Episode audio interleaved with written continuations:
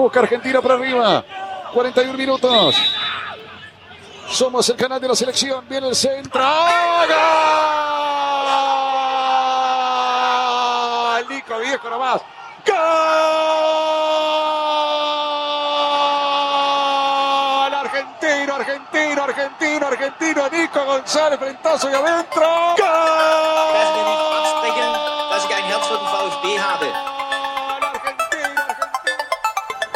Sverrisson, dann wieder Kügel. Gewinnt sein Dribbling gegen Burns und Guido Buchwald und der Ball ist im Tor.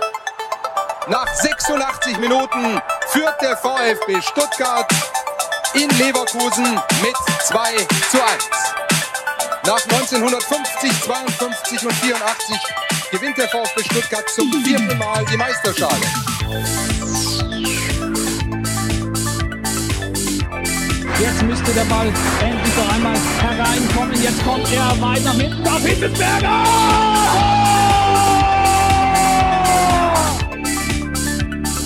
Mario Gomez, spitze Winkel, noch einmal nach innen. Pizza hat den Ball und es gibt noch einmal Abstoß vom Tor. Und jetzt ist das Spiel aus und der VfB Stuttgart ist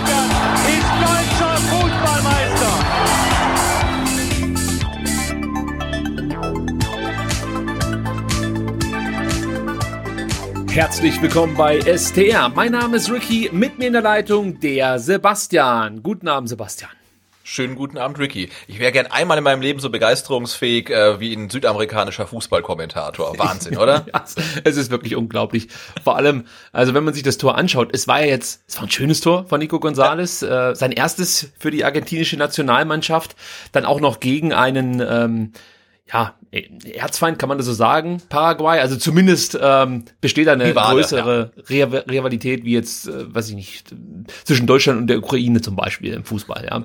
Äh, und Nichtsdestotrotz, darauf wollte ich jetzt eigentlich hinaus, war es jetzt nicht irgendwie das, das Tor des Jahrhunderts, aber es hört sich fast schon so an. Also man könnte denken, die Argentinier hätten die Weltmeisterschaft gewonnen oder Nico González hätte ein unfassbares Tor erzielt, aber so ist es ja eigentlich immer, wenn Südamerikaner und manchmal auch Mittelamerikaner äh, Tore erzielen. Die Kommentatoren sind fast noch besser drauf, als äh, der ein oder andere Spieler auf dem Platz äh, Leistung abzurufen imstande genau, ist. und Nico González ähm, mausert sich so langsam zum Kopfballmonster. Also ja. beim VfB schon, ne? Und jetzt auch wieder. Ja, es war hervorragend. Also ich habe das Spiel nicht gesehen, muss man dazu sagen, sondern nur die Zusammenfassung. Aber es macht halt einfach Spaß, wenn du ähm, eine, eine richtig gute Nationalmannschaft siehst, die dann durch ein Tor eines Stuttgarters ja zumindest mal einen Teilerfolg erzielt. Äh, es ging ja 1-1 aus, das Spiel zwischen Paraguay und Argentinien, übrigens ein WM-Qualifikationsspiel. Also auch ein Spiel, das schon, ja, wichtig war für die Argentinier und auch das ist ja auch ein Verdienst jetzt für Nico González, dass er ähm, von Beginn an eingesetzt wurde. Also hätte man sich so wahrscheinlich vor einem Jahr auch nicht gedacht, dass Nico González in der Startelf der Argentinier steht bei einem wichtigen Spiel. WM-Qualifikationsspiel. Ja, genau. Also wenn man sich da ja, ein bisschen länger dann oder noch gar nicht so lange zurückerinnert, als er dann, äh, ich glaube, es war im Spiel gegen Schalke in der Abstiegssaison, es nicht geschafft hat, aus 18 Metern das leere Tor zu treffen. Da haben sich wohl die wenigsten ähm, im Stadion ausgemalt, dass er dann anderthalb Jahre später äh, neben Messi auf dem Platz steht und von Anfang an für Argentinien spielt. Also das ist schon eine steile Karriere. Einer hat's gewusst. Der ist ja allerdings jetzt auf Schalke und zwar Mischa Reschke, der war sich immer sicher, dass Nico González einschlägt. Aber er war wie so ein schlechter Talisman für äh, Nico González. Solange Reschke hier war, lief es für Nico einfach nicht. Kaum war Reschke weg, muss man sagen, lief es auch für Nico González. Also stimmt, stimmt. Ja, ja es war so. Also das können wir nicht äh, von der Hand weisen. Und ganz kurz, wenn wir schon bei diesem Spiel sind, muss man natürlich auch noch auf ähm, eine Szene eingehen, die sehr unschön war. Also ich äh, spiele auf den Tritt gegen Ezekiel Palacios an, der äh, von, ich meine, Ankel Romero getreten wurde. Hast du es gesehen? Äh, nee, ich habe es nur gelesen, dass er irgendwie so ähm, sich so übel verletzt hat und Palacio spielt für Leverkusen auch, ne? Genau, ich. genau. Ähm, hab das nur gelesen, aber ich, aber ich wollte gucken, guck mir das Foul noch an, das war mir irgendwie auch so blöd, mir irgendwie ein brutales Foul nochmal separat anzugucken. Mir hat dann schon die Diagnose echt gereicht. Genau, die Diagnose Bruch an den Querfortsätzen der, der Lendenwirbelsäule. Also das klingt heftig und ähm, war es dann auch. Also ich habe mir natürlich jetzt nicht die Zusammenfassung wegen dem Foul angeschaut. Ich hatte andere Gründe. Ähm, der argentinische Kommentator hat sie gerade eben ausgeführt. Das fand ich schon cool, äh, dass Nico Gonzalez da so bejubelt wird, aber das hatten wir jetzt gerade schon. Ähm, ich wollte noch darauf eingehen, dass die, dass die Paraguayer relativ früh in Führung gegangen sind, eben durch Andre Romero, der später dieses schlimme Foul begangen hat, in der 22. Minute und in der 42. Minute hat dann unser Nico Gonzalez den Ausgleich erzielt und so endete diese Partie auch. Heute Nacht gibt's noch mal ein Spiel in Peru für Argentinien. Da geht's glaube um 1.30 Uhr los. Also für alle, die heute Nacht nicht schlafen können und sich den Podcast bis dahin schon angehört haben, die können um 1.30 Uhr wahrscheinlich irgendwo im Netz dieses Spiel verfolgen. Peru gegen Argentinien und dann geht's für Nico Gonzalez auf schnellsten Weg zurück nach Stuttgart. Der muss hier noch zweimal negativ getestet werden und kann dann am Samstag bestenfalls von Beginn an in Hoffenheim spielen. Wobei, weiß ich gar nicht, ob es für Hoffenheim, da kommen wir nachher noch drauf zu sprechen, so wichtig ist, ob man Corona-frei ist oder nicht. ist ja, wahrscheinlich egal. Und äh, auf das Thema kommen wir später noch zu sprechen, aber auch da, ne, ähm, empfohlen wird ja, glaube ich, äh, immer äh, Tests zu machen, fünf bis sieben Tage nachdem man sich eventuell infiziert haben könnte. Und ähm, da kannst du natürlich dann jetzt dann von Mittwoch oder Donnerstag bis Samstag so oft testen, wie du willst. Es ist halt einfach zu früh. Aber da kommen wir später drauf zu sprechen. Kommen wir später drauf zu sprechen. Und wenn wir schon bei Nationalmannschaften sind und auch ein Stück weit bei Corona, können wir auch noch ganz kurz über Borna Sosa reden. Ähm, also wir werden jetzt hier nicht jeden Nationalspieler des VfB Stuttgart durchgehen und dessen ähm, Abstellperiode hier ausführlich beleuchten. Ähm, aber hier lohnt es sich dann doch nochmal, denn Borna Sosa hat ähm, im EM-Qualifikationsspiel der U21 der Kroaten gegen Schottland ähm, ja nicht so guten Tag erwischt, möchte ich mal sagen, denn beim Stand von 2 zu 1 kommt es an der Seitenlinie zu einem Zweikampf zwischen Borna Sosa und Ryan Porteus ich denke mal, so spricht man den Kollegen aus. Und beide Spieler gehen dann zu, zu Boden und du siehst dann, wie Sosa nachtritt. Ziemlich üble Szene. Sosa kriegt dafür rot. Und ähm, ja, zu allem Übel kassieren die Kroaten später dann auch noch den Ausgleich. Also äh, bis zur Halbzeit führten die Kroaten nämlich mit 2 zu 0 und dann ging's dahin, möchte ich mal so sagen. Der Trainer der kroatischen U21, Igor Bischchen, wird da, glaube ich, ausgesprochen, Biskan geschrieben, aber ich glaube, es wird Bischchen ausgesprochen. Ähm, meinte, wir hatten hier alles völlig unter Kontrolle. Die rote Karte hat das Spiel aber völlig verändert. Letztlich haben uns Verhaltens- und Disziplinfehler zwei Punkte gekostet. Das, ja, ja, ja, ja, ja, ja. das ist natürlich für Borna Sosa eine ganz klare Ansage. Mhm. Äh, aber Borna hat natürlich dann wie immer gleich einer kroatischen Zeitung auch ein Interview gegeben und konnte das jetzt allerdings für sich positiv nutzen, muss man sagen. Er meinte nämlich, es tut mir wahnsinnig leid, das ist meine erste rote Karte überhaupt. Ich habe die Szene noch einmal angeschaut. Sie sieht in der Tat hässlich aus. Ich hatte wirklich keine Absicht, meinen am Boden liegenden Gegenspieler zu treten. So etwas würde mir nie in den Sinn kommen. In der Situation wollte ich schnell wieder aufstehen. Dabei traf ich ihn übel.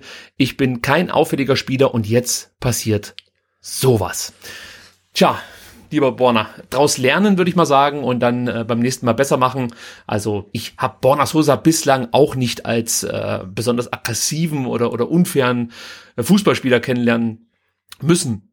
Äh, also von daher, ich gehe jetzt einfach davon aus, dass es so eine Effektnummer war und mhm. ja, Hoffen, ja, es war ja schon der, der das habe ich dann tatsächlich äh, gesehen in der äh, Zusammenfassung. Und äh, vor diesem unschönen Zweikampf dann jenseits der der, der Seitenauslinie, da ähm, ja grätscht ihn ja der schottische Spieler auch fair ab und holt sich den Ball, aber da war schon relativ viel Feuer drin in dem Zweikampf. Und der wurde dann irgendwie ja fortgeführt ähm, jenseits des Platzes, also knapp daneben. Und ja, dass man da dann vielleicht mal eine Bewegung macht, die man dann hinterher bereut. Ähm, mag dann sein, aber es ist auf jeden Fall eine rote Karte. Kann sein, dass er ihn nicht so treffen wollte, wie es dann passiert ist, aber auf jeden Fall hatte er sich da auch nicht komplett unter Kontrolle, würde ich jetzt mal äh, attestieren. Ja, das habe ich auch so gesehen und wie gesagt, ich bin da bei jüngeren Spielern definitiv nachsichtiger. Also ähm, das, ich möchte es damit nicht gutheißen, gar keine Frage. So ein Verhalten geht nicht, aber er hat ja seine Strafe dafür bekommen, wurde vom Platz gestellt, musste daraufhin auch gleich ähm, zurückreisen nach Stuttgart. Ich kann mir schon vorstellen, dass er dann nochmal gerne für die kroatische Nationalmannschaft aufgelaufen wäre. Wobei, da hat sich ja auch einiges im Nachhinein, ich sag mal, so gestaltet, dass Borna Sosa froh sein konnte, dass er vorzeitig abreisen musste, denn im Anschluss... Ja, wir können froh sein, ne? Und der VfB kann froh sein. Also aus, aus zwei Gründen. Einmal kommt er äh, zum ersten Mal gefühlt seit langem unverletzt von der Nationalmannschaftsreise zurück und zum anderen, das wolltest du jetzt, glaube ich, ansprechen, gibt es noch einen zweiten Grund. Ja, richtig. Also es gab im Anschluss der Partie äh, auch natürlich wieder Corona-Tests innerhalb der Nationalmannschaft und äh, bei den Kroaten wurden sieben Spieler und zwei Betreuer Corona positiv getestet.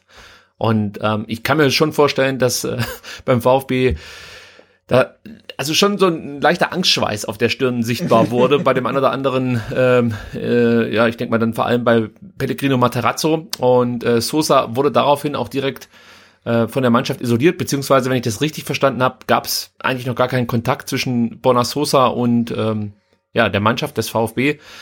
Und äh, er brauchte dann wohl erstmal zwei negative Corona-Tests, um überhaupt wieder trainieren zu dürfen. Die hat er inzwischen nachweisen können. Also das, das, das äh, negative Ergebnis liegt vor, aber der VfB geht hier noch auf Nummer sicher und lässt Sosa abseits der Mannschaft auch zu anderen Zeiten trainieren, sprich er trainiert aktuell individuell und man möchte jetzt noch einen dritten Test abwarten und wenn der auch negativ ist, dann darf er wieder zurück zum Team. Also es könnte auch sein, dass Borna Sosa vielleicht am Samstag nicht spielen kann. Ich weiß jetzt nicht, ähm, wie, wie, wie viele Tage zwischen den Corona-Tests liegen müssen, um, ja, dass es auch Sinn macht. Weißt du, wie ich meine? Also bringt ja, ja nichts, wenn du Montag, Dienstag und Mittwoch testest. Äh, also wenn die Möglichkeit besteht, dass du dich am Donnerstag oder am Freitag auch noch mit einem positiven Test hervortun kannst, dann, ja, ist natürlich die Frage der Sinnhaftigkeit schon gegeben, ob das jetzt also wie es genau hier abläuft beim VfB, weiß ich auch nicht. Ich weiß nur, dass das ein Standardprozedere ist mit diesen zwei Tests nach Länderspielreisen, diese zusätzlichen zwei Tests, die man braucht, die negativ sein müssen.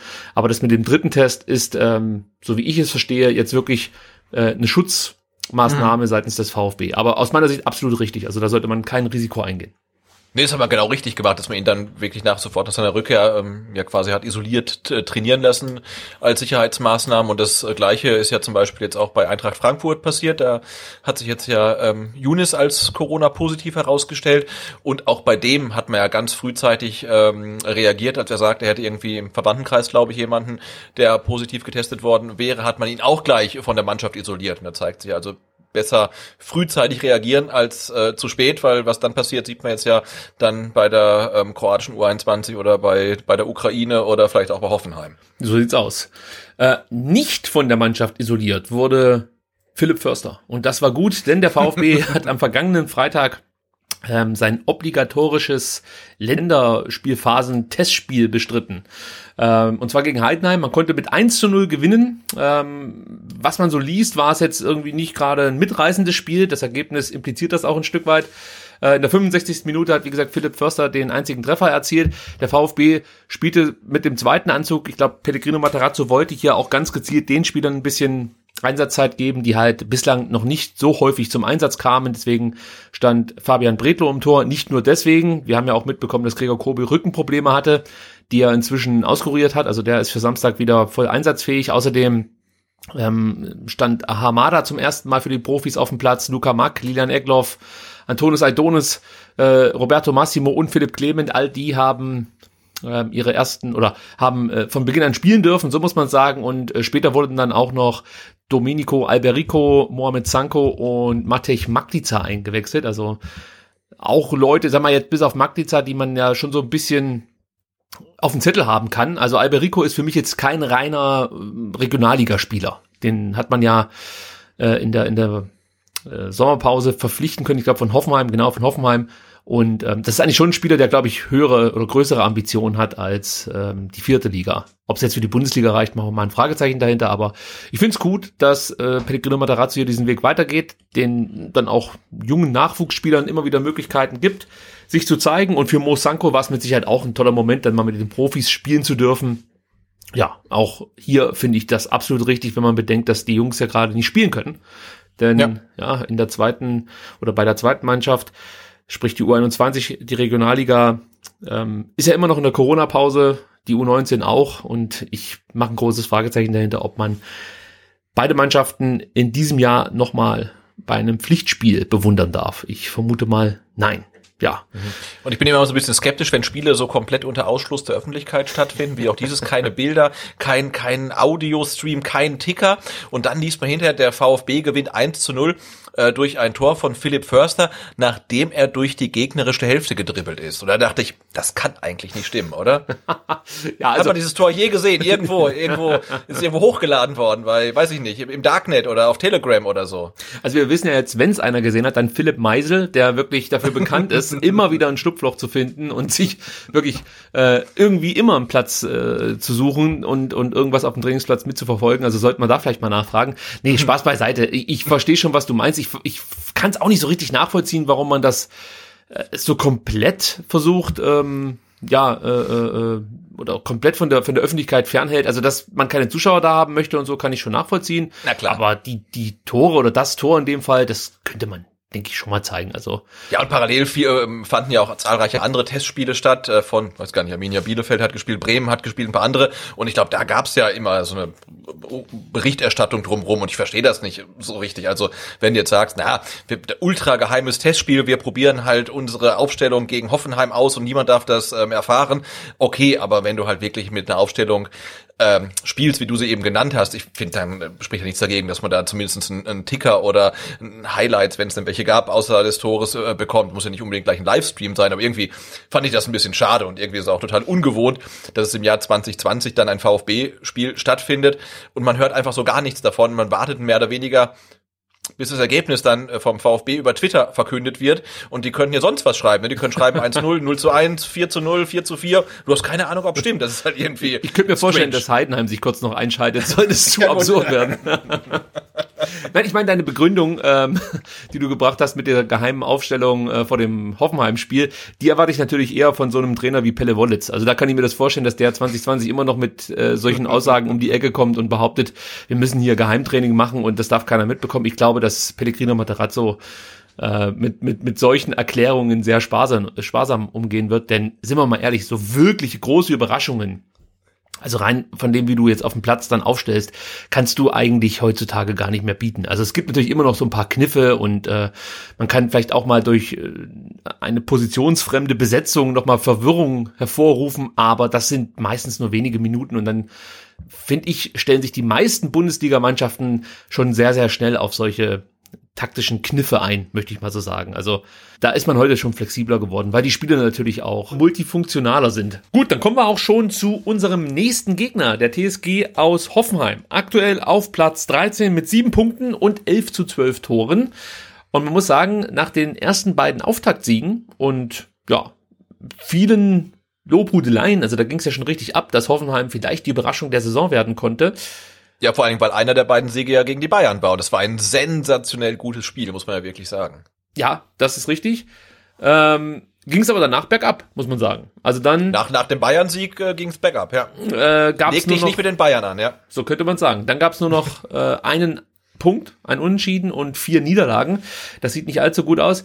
Ähm, und es gab auch noch ein kleines Corona-Problem für die Mannschaft. Also zuerst war es ja so, dass es nach der ersten Länderspielpause ich glaube, zwei Fälle gab, beziehungsweise drei, aber ein Fall ähm, stammte nicht aus oder von einer Länderspielreise, sondern es war irgendwas aus dem privaten Umfeld. Also da musste man dann unter anderem schon auf André Grammaric verzichten, der ja richtig gut drauf war.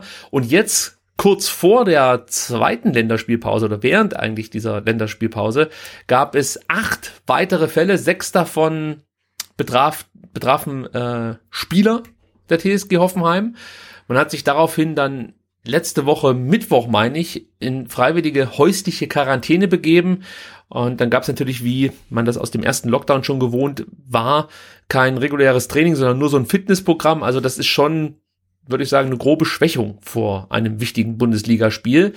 Man kann genau, jetzt aber das Problem war ja, glaube ich, auch, wenn ich da kurz reingrätschen darf, dass die ähm, Hoffenheimer Nationalspieler dann ja zu ihren ähm, Nationalteams gereist sind und dort dann positiv getestet wurden. Ne? Also Dabur war das, glaube ich, für Israel, wenn ich mich jetzt da nicht Ja, ganz irre. ja. Und auch bei Robert Skoff war es so, der ist halt angereist, äh, wurde getestet, war positiv und ist dann gleich wieder äh, in, ich weiß ich nicht, in einem äh, Ziploc-Beutel wieder nach Hause dann geschickt worden das, äh, und dann in Quarantäne gegangen. Und ähm, äh, auch Oliver Baumann, ne, der war ja auch bei der Nationalmannschaft und ist dann auch wieder abgereist. äh, Der wurde allerdings nicht positiv getestet, sondern der wurde Genau, so, vorsorglich halt, ne? genau. Ja. vorsorglich zurückgeschickt und äh, hat sich auch in Quarantäne begeben. Und seit Montag hat, haben die Gesundheitsbehörden dann wieder grünes Licht gegeben für den Trainingsbetrieb. Das heißt, seit gestern beziehungsweise ich glaube, die haben jetzt erst heute richtig mit dem Mannschaftstraining begonnen, ähm, stehen die Hoffenheimer dann auch wieder auf dem Platz und können sich vorbereiten auf das Spiel. Das heißt, ja, es, es wird mit Sicherheit ein kleiner Nachteil sein in Bezug jetzt auf das Spiel gegen den VfB Stuttgart, aber es ist jetzt nicht so, dass die komplett unvorbereitet ähm, am Samstag auflaufen werden. Also es ist jetzt nicht so, wie es zum Beispiel den Dresdnern ergangen ist. Also ich würde mal sagen, mit so einer Woche Pause, ja, ist, ist man immer noch halbwegs gut vorbereitet und äh, was, was viel schwerer wiegt, sind eigentlich die Ausfälle der positiv getesteten Spieler, weil da sind halt echt wichtige Leute dabei, Sebastian Rudi, Ishak Belfodil, Kevin Vogt, Monas Dabu hast du ja schon aufgezählt, Robert Skov, dazu noch Jakob Brun Larsen, der zwar jetzt zuletzt nicht oft gespielt hat, aber trotzdem natürlich ja eine gewisse Qualität hat, also ich glaube, man wäre schon froh, wenn der wieder einsatzfähig wäre, äh, ist er aber nicht. Und es gab auch kurzzeitig mal die Befürchtung, dass das Spiel gegen den VfB Stuttgart ausfallen muss, denn du weißt es vielleicht noch, es gab ja die Regel, die aufgestellt wurde von, vom DFB, muss es dann gewesen sein. Nee, es ist, glaube ich, sogar die DFL, die das beschlossen hat, Vermutlich, dass ne? ja, eine Mannschaft 14 Feldspieler und ein Torwart haben muss. Und wenn das der Fall ist, dann müssen sie auch antreten. Und bei den Hoffenheimern war es zeitweise wirklich so, dass sie eigentlich nur 15 Spieler zusammenbekommen haben. Ähm, und der Rest war entweder in Quarantäne oder ist noch unterwegs mit der Nationalmannschaft oder hat sich anderweitig abgemeldet, weil sie verletzt sind aktuell noch oder äh, erst das war, es war glaube ich so gerade bei Dennis Geiger, es war noch nicht ganz klar, ob die wieder diese Woche mittrainieren können. Also es, es war schon knapp, sagen wir jetzt mal. Mittlerweile hat sich das Ganze entspannt. Also das Spiel gegen den VfB Stuttgart am Samstag wird stattfinden, außer es passiert jetzt hier noch eine richtig große Katastrophe und davon gehen wir jetzt einfach mal nicht aus. Also keine optimalen Bedingungen für die Hoffenheimer, was die Vorbereitung auf dieses nächste Spiel angeht. Und ähm, grundsätzlich muss man ja sowieso sagen, dass die Hoffenheimer genügend Zeit auf dem Trainingsplatz verbringen sollten, denn es gibt so ein paar Schwachstellen, zumindest habe ich die ausgemacht, in ihrer Art und Weise, wie sie Fußball spielen. Also ich frage erst mal dich, ähm, weil du guckst ja auch regelmäßig Fußball und hast zum Beispiel für den Rasenfunk mit Sicherheit auch das Spiel der Hoffenheimer begutachten dürfen. War das nicht sogar das gegen, den, gegen die Bayern? Ähm, ja, das war dieser, ähm, dieser super Sonntag, ne? Da hat, glaube ich, Freiburg gegen Wolfsburg gespielt. Das ging irgendwie eins zu eins aus, war gefühlt aber ein 4 zu 4. Ähm, und dann natürlich das Spiel äh, von, von Hoffenheim ähm, gegen die Bayern, in dem ja unter anderem halt Kramaric äh, komplett, äh, komplett, komplett brilliert hat. Also da hat er wirklich eine ganz starke äh, Leistung ähm, abgespult. Und ich finde, das ist auch so ein Schlüsselspieler dann für das Spiel gegen Hoffenheim, weil ich keine Ahnung habe, wie weit er jetzt überhaupt ist. Also inwieweit hat ihn die Corona-Infektion auch ja körperlich mitgenommen? Ist er wieder komplett fit? Ähm, weil Hoffenheim mit Kramaric halt eine viel bessere Mannschaft ist als ohne. Und ähm, das wird, glaube ich, echt so ein, so, ein, so ein Knackpunkt sein, wie gut er am Samstag äh, drauf ist und wie gut er überhaupt halt schon wieder drauf ist. Ja, da bin ich auch gespannt. Also ich weiß nicht genau, wie weit er ist, aber eigentlich gehe ich jetzt mal davon aus, dass er so gut wie äh, ja eigentlich über den Berg sein müsste. Also natürlich hast du dann vielleicht immer noch so ein paar Tage nach so einer schweren Infektion, die jetzt nicht allzu gut laufen, aber ich, ich gehe jetzt einfach mal davon aus, dass der wieder voll fit ist und am, am Samstag von Beginn an spielen kann und man nicht allzu viel davon merken wird, dass er äh, ja Corona infiziert war. Äh, aber zurück zum Spiel der Hoffenheimer. Darauf wollte ich jetzt eigentlich noch so ein bisschen eingehen, was uns da so erwartet. Also bislang spielen die Hoffenheimer in einem 3-1-4-2-System. Die Außenbahnspieler, das waren zuletzt äh, Rudi und jetzt hoffe ich, dass ich den Nachnamen richtig ausspreche. Sessignon. Ja, die. Ja, ich sagen, ja, ja. Ja, ich, also pass auf, warum ich jetzt gerade stocke, ist folgendes. Ich war mir immer sehr sicher, dass man äh, Ryan Session, Session ausspricht, bis ich dann Sky geschaut habe. Ja. Und der Kommentator ganz inbrünstig davon gesprochen hat, dass die, ähm, dass viele Fans den Nachnamen von Session falsch aussprechen und das heißt eigentlich Sessanian. Und ja, das hat mich da so ein bisschen irritiert. Ich wollte mir eigentlich jetzt im Vorfeld zu dieser Sendung dann nochmal ein Interview mit ihm anschauen, äh, weil ich davon ausgegangen bin, dass da das ein oder andere Mal sein Name, sein Name fallen wird. Ähm, aber das habe ich jetzt vergessen. Deswegen, also ich habe ihn immer als Ryan Session ähm, kennengelernt, auf Sky wird das Sessanien genannt. Irgendwas davon wird schon stimmen. Also. Genau, aber wir haben ja auch schon den französischen ähm, Fußballkommentator gehört, äh, der Wamangituka französisch ausgesprochen hat, was auch sehr befremdlich Wamangituka, genau. Und insofern, ähm, also, ne, wie gesagt, es ist schade, dass die Spieler ihren Namen selbst nicht äh, mal irgendwie in die Kamera sprechen, dass man weiß, äh, wie sie es zum, zumindest gerne hätten. Ähm, aber ich finde, Cessignon ist so ein schöner Nachname, äh, den sollte man dann vielleicht auch französisch aussprechen. Weißt du, wer das macht? Also welcher Verein das äh, macht, dass die Spieler ihre Namen einmal auf YouTube vorsagen dürfen. Nee. Augsburg. Oh. Ja, die machen das. Zumindest bei den äh, Spielern, die jetzt nicht Müller, Fritz oder Meier heißen. also äh, das finde ich ein ganz guter Service. Super, ja. Ja. Äh, also zurück zum Spielsystem der Hoffenheimer. Die Außenbahnspieler Rudi äh, oder Sessanien, würde jetzt der Sky-Kommentator sagen, lassen sich situativ zurückfallen und so wird dann aus dieser Dreierkette, von der ich vorhin gesprochen habe, schnell eine Vierer- oder sogar eine Fünferkette. Also man versucht da sehr flexibel zu sein. Das Problem ist nur, dass das Ganze nicht so richtig funktioniert. Also, äh, wie soll man sagen, es, es, es gibt gerade in diesen Umschaltsituationen größere Schwächen. Und am, am eklatantesten wird das immer, wenn es von Angriff auf Verteidigung geht. Ja, also wenn man praktisch umschaltet von Verteidigung auf Angriff, das funktioniert ganz okay, aber andersrum nicht so sehr. Also da muss man, denke ich mal, dran arbeiten, weil an und für sich ist das ja ein System, das wir beim VfB ja ganz gut kennen. Überhaupt gibt's da schon auch so ein paar Parallelen, die wir beim VfB kennen in der Art und Weise, wie Hoffenheim Fußball spielen möchte. Unter Hoeneß es ist natürlich anders als unter Materazzo, gar keine Frage, aber so diese die, auch Schnelligkeit setzen und so und äh, dann an, wirklich in kürzester Zeit aus der eigenen Abwehr vors gegnerische Tor zu kommen, das ist absolut auch der Plan von Sebastian Hoeneß. Aber es funktioniert nicht so richtig, was natürlich auch daran liegt, du hast es vorhin schon angesprochen, dass Kramaric fehlte, nur mal so eine Statistik. Äh, Kramaric, Kramaric hat drei Spiele bestritten mit Hoffenheim, da hat man sechs Punkte geholt, acht Tore geschossen und ohne ihn gab es vier Spiele, da hat man einen Punkt geholt und drei Tore geschossen. Also das unterstreicht natürlich schon nochmal, wie wichtig er für die Offensive ist. Äh, und nicht nur er ist ausgefallen jetzt an den ersten Spieltagen, es gab noch viele weitere Ausfälle und man muss einfach sagen, dass da Hoffenheim natürlich schon so ein Stück weit dann diese individuelle Stärke fehlt. Also das macht sich dann einfach auch bemerkbar in dem ein oder anderen Spiel. Ähm, nicht zuletzt zum Beispiel gegen Wolfsburg. Da hat man schon gemerkt, dass gerade zum Schluss dann vielleicht auch ein bisschen die Qualität fehlte, weil eigentlich war man dann ganz gut im Spiel, hat sich zurückgekämpft, nachdem man zu Beginn große Probleme hatte gegen Wolfsburg. Und ich bin mir sicher, dass äh, mit, mit etwas besserem Personal oder frischeren Spielern, sagt man vielleicht auch mal so, ähm, dass da mehr drin gewesen wäre für Hoffenheim. Also eigentlich war es, war glaube ich auf jeden Fall ein Punkt drin äh, in, in, in Wolfsburg. Und ja, vielleicht fehlen dann einfach zu viele wichtige Spieler und am Ende stehst du dann eben mit einer Ausbeute von einem Punkt nach fünf Spieltagen oder nach äh, aus den letzten fünf Spielen da. Ähm, was auch noch auffällt, ist die Effektivität, ja, also die fehlt und äh, ich habe da noch eine interessante Statistik und die hat mich fast schon erschaudern lassen, weil ich das noch aus unserer Abstiegssaison kenne. Das ist die Chancenverwertung. Sebastian, vielleicht erinnerst du dich noch. Die Chancenverwertung war das große Problem des VfB Stuttgart mhm. im Abstiegsjahr 2019. Ähm, und ähnlich gravierend äh, ist das jetzt gerade bei, bei Hoffenheim. Also positiv ist erstmal, dass sich Hoffenheim viele Chancen erarbeitet. Negativ ist, dass sie halt diese Chancen nicht nutzen. Sie haben die zweitschlechteste Chancenverwertung aller Bundesliga-Vereine. Also nur 23,9 Prozent ihrer Chancen verwandeln die Hoffenheimer. Nur mal so zum Vergleich. Der VfB liegt da aktuell im Mittelfeld der Liga auf Platz 7. Die verwandeln 31,7 Prozent ihrer Torchancen. Also das ist auch auf jeden Fall ein großes Problem. Dazu kommt noch eine eklatante Schwäche im Luftzweikampf. Also auch da müssen sie sich steigern.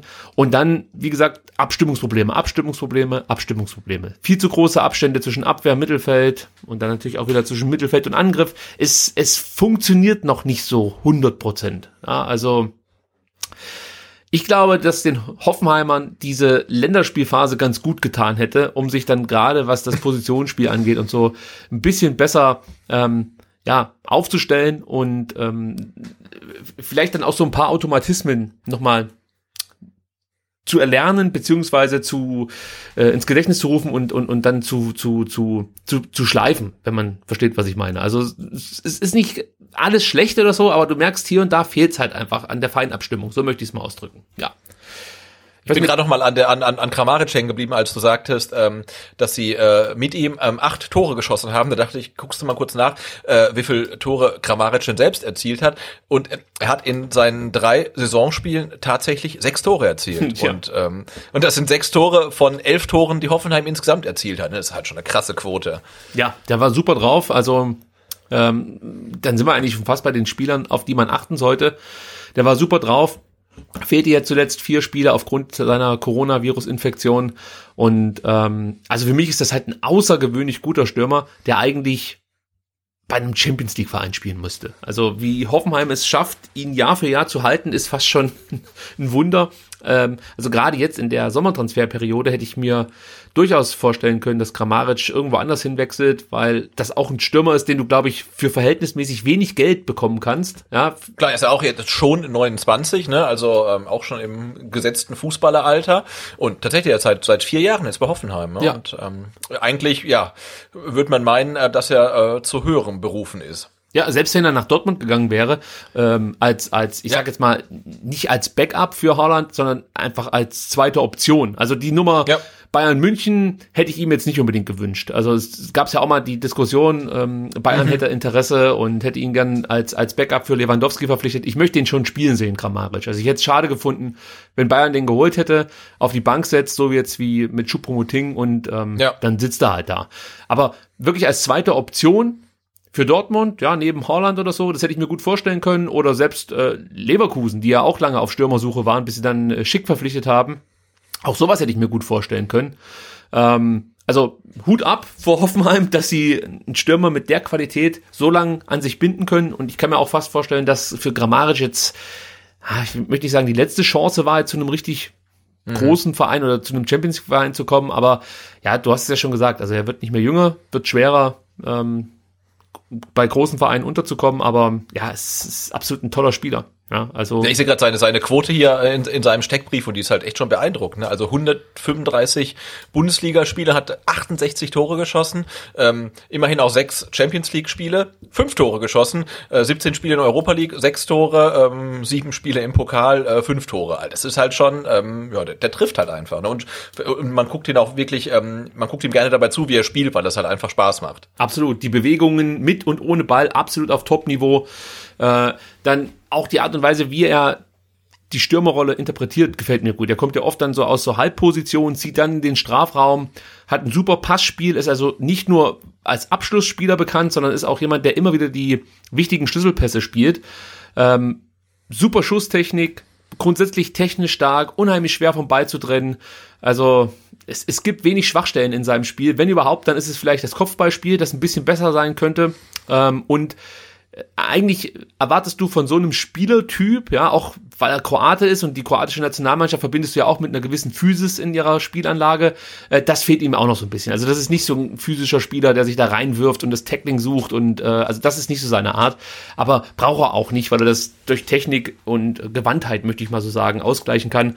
Äh, es ist für mich wirklich einer der ja, unterschätzt, unterschätztesten Stürmer in der Bundesliga, ähm, der natürlich jetzt aufgrund seines guten Saisonbeginn ähm, ja auf sich so ein bisschen mehr aufmerksam machen konnte, aber so über Strecke muss man ganz ehrlich sagen, ähm, ja, wird er eigentlich fast vergessen von dem von der Presse. Also finde ich ein bisschen schade, dass der so untergeht. ja, er trifft halt in jedem zweiten Bundesligaspiel und das seit vier Jahren quasi. Und da muss man schon sagen, also hinter der ersten Garde, ähm, zu der dann Lewandowski und keine Ahnung, wer sonst noch gehört, ist er González. sicherlich jemand, der dann, ja, genau. ähm, aber hinter ähm, Lewandowski, also äh, Lewandowski und äh, Golzales ist er dann sicherlich in der zweiten, Entschuldigung, in der zweiten Thomas Reihe Müller finden. geistigen Auge.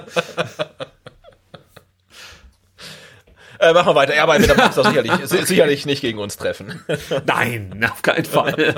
ja, ein zweiter Spieler, der mir ganz gut gefällt, ist Kevin Akboguma, äh, der zuletzt ja in der Innenverteidigung gespielt hat, aber auch schon, deswegen sage ich zuletzt, äh, den, äh, als, als rechter Wingback aufgelaufen ist an den ersten beiden Spieltagen. Das da auch nie so schlecht gemacht hat, aber ich glaube jetzt nicht, dass äh, Hoeneß da eine Überraschung plant. Ich gehe davon aus, dass der auch wieder in der Innenverteidigung spielen wird. Sehr robuster Spieler, gute Tacklings, gute Antizipation, solides Aufbauspiel. Also auch da echt ein guter Mann hinten drin. Äh, auch hier wieder die Schwäche im Luftzweikampf. Ja, also das könnte Mittel sein. Wir haben ja mal darüber gesprochen, wie ähm, strapaziös die Länderspielreise für Nico Gonzalez sein könnte. Und äh, wir haben jetzt gesehen, Nico Gonzalez hat natürlich auch ein gutes Kopfballspiel, aber es wäre jetzt auch nicht so verkehrt, zum Beispiel mit einem Sascha Kalajdzic zu beginnen. Sollte Nico wirklich dann irgendwie noch ein bisschen müde sein oder äh, äh, sollten die Corona-Tests nicht rechtzeitig ausgewertet sein und er kann dann irgendwie nur so eine halbe Trainingseinheit mitmachen und Matarazzo geht auf Nummer sicher, keine Ahnung. Also die Option, Kalajdzic da vorne reinzustellen, finde ich gar nicht so schlecht. Also Vogt spielt nicht, der ist dann vielleicht ein bisschen Kopfballstärker als Akboguma. Also das könnte man vielleicht für sich ausnutzen, dass man hier und da mal einen längeren Ball spielt und die Größe von Kalajdzic uns dann zugutekommt. Aber grundsätzlich am Boden ist Kevin Akboguma ein absoluter Top-Innenverteidiger, ähm, ja, den ich mir auch gerne angucke.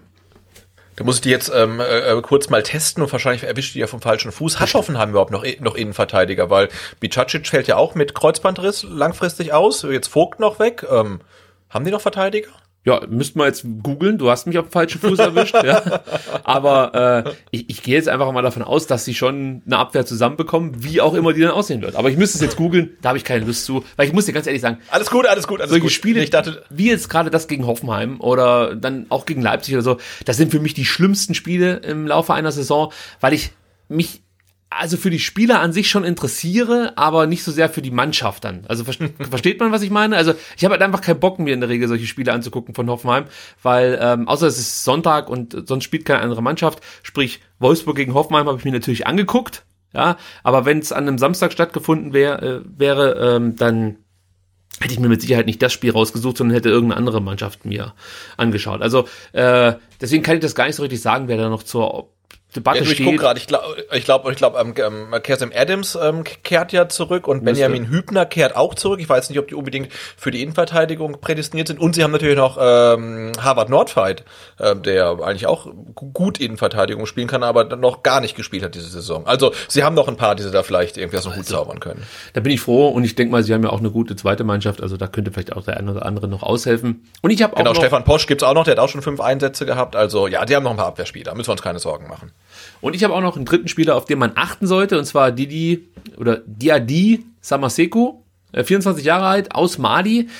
Äh, erinnerst du dich vielleicht noch daran, dass er im Sommer wirklich enorm stark umworben war?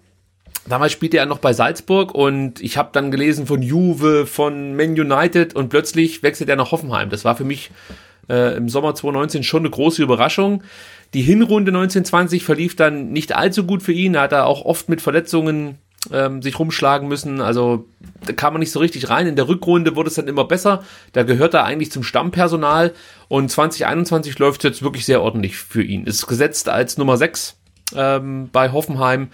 Absoluter Staubsauger, der unheimlich viele Bälle abfängt, abläuft, immer wieder gut antizipiert, was der Gegner vorhat. Robust, wirklich so eine raue Spielweise, gefällt mir wirklich richtig gut, wie der die Zweikämpfe dann auch führt.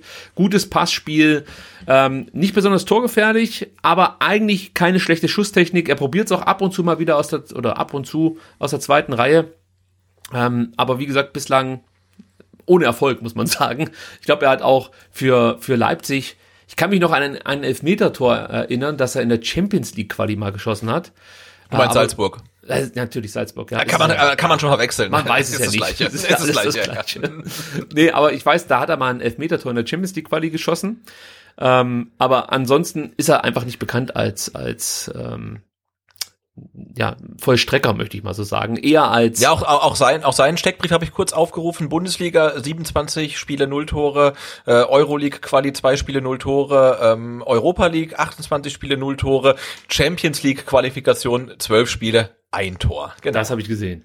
Das, ich habe sein einziges Tor Ja, Wahnsinn. gesehen. Das ist wirklich Wahnsinn. Also, das, also, da bin ich jetzt echt ein bisschen stolz auf mich, dass ich mich daran noch erinnern könnte. Ja, ist schon- das war übrigens das kann 3-0. Das weiß ich auch noch, denn äh, Munas Dabur hat davor äh, zwei Tore noch geschossen für Salzburg, der ja auch inzwischen bei Hoffenheim spielt. Das ist noch ein Kuriosum. Ich weiß sogar noch, jetzt, jetzt kommt alles zurück. Ich weiß sogar noch, dass das erste Tor von Dabur war auch ein Elfmeter und das zweite Tor von Dabur war nach einem Freistoß von Junusovic, der in Salz, Salzburg gespielt hat. Das war nachdem er von Bremen nach Salzburg gewechselt ist. Und ich weiß gar nicht so genau, ob Dabur da noch dran war mit dem Kopf, aber es war so eine Nummer, ziemlich cooler Freischuss von Junusovic und ähm, sah so aus, als ob Dabur dann noch dran war mit der Rübe, hat sich auch feiern lassen, aber es könnte auch sein, dass es Junusovics Tor war. Deswegen möchte ich mich jetzt hier nicht ganz darauf festlegen, dass Dabur Ich wirklich die, eig Tore geschossen hat. die, die eigentliche Sensation ist ja, dass äh, sowohl Samaseko als auch Dabur ähm, jetzt in der Bundesliga spielen, vorher bei Salzburg waren und jetzt nicht bei Leipzig kicken, sondern in Hoffenheim. Das äh, geht eigentlich gar nicht, oder? Da ist irgendwas schief gelaufen, ja. Ja. Also, was genau weiß man nicht, aber Retorte bleibt Retorte, von daher haben sie sich wahrscheinlich gedacht. Egal. Gut, aber ähm, grundsätzlich sind das so die drei Spieler, ähm, auf die man achten sollte aus meiner Sicht, ähm, die, die auch wirklich Qualität mitbringen und theoretisch auch bei besseren Mannschaften spielen könnten als äh, in Hoffenheim. Äh, was man vielleicht auch noch ganz kurz mit erwähnen sollte, ist natürlich, dass es für Materazzo eine Rückkehr ist zu seinem Ex-Verein. Äh, das, das geht irgendwie so ein bisschen unter. Man, man ignoriert es fast schon. Also ich weiß nicht, wie es dir geht. Wenn ich an Materazzo denke und an die Zeit vor dem VfB, da denke ich sofort an Nürnberg. Ja, und an Wien Wiesbaden und Hoffenheim kommt dann irgendwie dann so, ja, stimmt, Hoffenheim, da war ja Co-Trainer, aber so, so richtig habe ich das gar nicht äh, mehr vor dem geistigen Auge. Also so richtig präsent ist das für mich nicht mehr die Zeit von Matarazzo in Hoffenheim. Ich weiß natürlich, dass er der Co-Trainer war von Nagelsmann und von Alfred Schröder. Äh, aber ja, so diesen Werdegang von ihm, den musste ich mir auch erstmal ganz kurz drauf schaffen und habe dann gelesen, dass er im Juli 2017 von Nagelsmann, habe ich mir sagen lassen, nach Hoffenheim geholt wurde, denn die beiden haben zusammen den Trainerlehrgang gemacht und waren zusammen auf einem Zimmer und dabei haben sie sich wohl so gut verstanden, dass sich Nagelsmann dachte, Mensch, den müssen wir unbedingt in unseren Verein holen. Das hat er dann auch gemacht. Wie gesagt, im Sommer 2017 ging es dann für Materazzo von Nürnberg nach Hoffenheim hat die U17 genommen, übernommen und ähm, hat diesen Job dann aber nur ein halbes Jahr bekleidet und wurde dann von Nagelsmann zum Co-Trainer befördert, der Profimannschaft. Also ab 8.1. war er dann Co-Trainer unter Nagelsmann und blieb das dann bis zum 29.12.2019, dann allerdings unter Schröder und dann kam der Anruf von Sven Missentat, von Thomas Hitzesberger, Rido, rette uns und Rido mhm. sagt, ich mach's. genau. ja, so lief das für Pellegrino Materazzo. Und wir sind alle ganz glücklich, dass es so lief. Bislang sind wir jedenfalls sehr, sehr glücklich. Gut, also das ist das, was wir über Hoffenheim zu berichten wissen, Sebastian. Ich denke mal, äh, das reicht auch erstmal. Dann kommen wir nämlich zu unserem Startelf-Tipp. Und da muss ich erstmal aufklären, denn äh, wir haben ja gar nicht darüber gesprochen, wie der letzte Startelf-Tipp für das Spiel gegen Frankfurt ausging. Kann ich aber jetzt sagen, ich konnte etwas aufholen. Sebastian. Nein, endlich mal einen Tagessieg, einen alleinigen Tagessieg in dieser Saison errungen, denn ich habe zehn von elf Spielern richtig vorausgesagt. Du kommst immerhin auf neun von elf Spielern, die du richtig getippt hast. Damit steht es jetzt nach Tagessiegen 6 zu 5 weiterhin für dich und nach richtig getippten Spielern 65 zu 64 von 77 möglichen. Tipps. Genau, Tag, Tag, Tagessieg ist so ähm, äh, Wahlmänner quasi und richtig getippte Spieler ist dann so äh, Popular Vote eigentlich. Ne? Ja, und müssen wir gucken, was am Ende der Saison eigentlich zählt. Ja. Bei beiden liegst du vorn. Also das ist schon mal der große Erfolg, den du ah, es ist knapp, es ist knapp. Es Mann, ist Mann, knapp. Mann, Mann, Mann. Das ist, das stimmt. Ähm, ähm, ja, jetzt sind wir wieder bei der großen Frage, wer spielt eigentlich am Samstag? Und äh, man muss vielleicht auch noch so ein paar Verletzungs Themen hier mit reinholen, bevor wir da unseren endgültigen Tipp abgeben. Also, wir wissen natürlich noch nicht so 100%, wie das jetzt mit Sosa weitergeht. Aktuell, heute Dienstag, trainiert er individuell.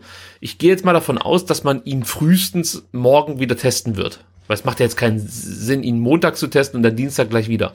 Das heißt, er wird morgen getestet, Mittwoch, dann sollte das Ergebnis Donnerstag da sein, dann könnte er Freitag wieder mit der Mannschaft trainieren. Ja. Also dann müsste er eigentlich fit sein und, und, und also vorausgesetzt, der Test ist negativ, müsste auch ähm, eine Option sein für die Startelf am Samstag. Bei Waldemar Anton wissen wir, dass er wieder voll fit ist, hat ja auch gegen Heidenheim gespielt. Also da müssen wir uns keine großen Sorgen machen. Hamadi Al-Gadoui fehlt aufgrund einer Schambeinentzündung oder Schambeinreizung ist es, glaube ich. Mo, Momo Sissé fehlt auch aufgrund von muskulären Problemen im Adduktorenbereich. Äh, Konstantinos Mafropanos ist äh, zwar zurück auf dem Platz, trainiert da aber individuell, ist keine Option für Samstag. Clinton Mola konnte letzte Woche, ich glaube, zum ersten Mal seit August am Mannschaftstraining teilnehmen, ist aber auch noch keine Option für Samstag, wenn ich das richtig beurteile, so von ähm, ja, sehr verwunderlich, oder? Ja, meiner Position hier. Äh, das sollte man jetzt berücksichtigen. Und jetzt bin ich gespannt, was wir hier zusammen klöppeln. Also, mhm. Tor ist ja klar. Da müssen wir nicht lang drum rumreden. Beide Kobel. Ja, ja, klar. Der hat seine, seine taktischen äh, Rückenprobleme wieder in den Griff bekommen. Und ähm, jetzt ja. ist halt die Frage. Ähm, die Dreierkette. Veränderst du da was? Oder belässt äh, du es bei der bisherigen, gar nicht so unerfolgreichen Dreierkette Stenzel, Karasor und Kempf?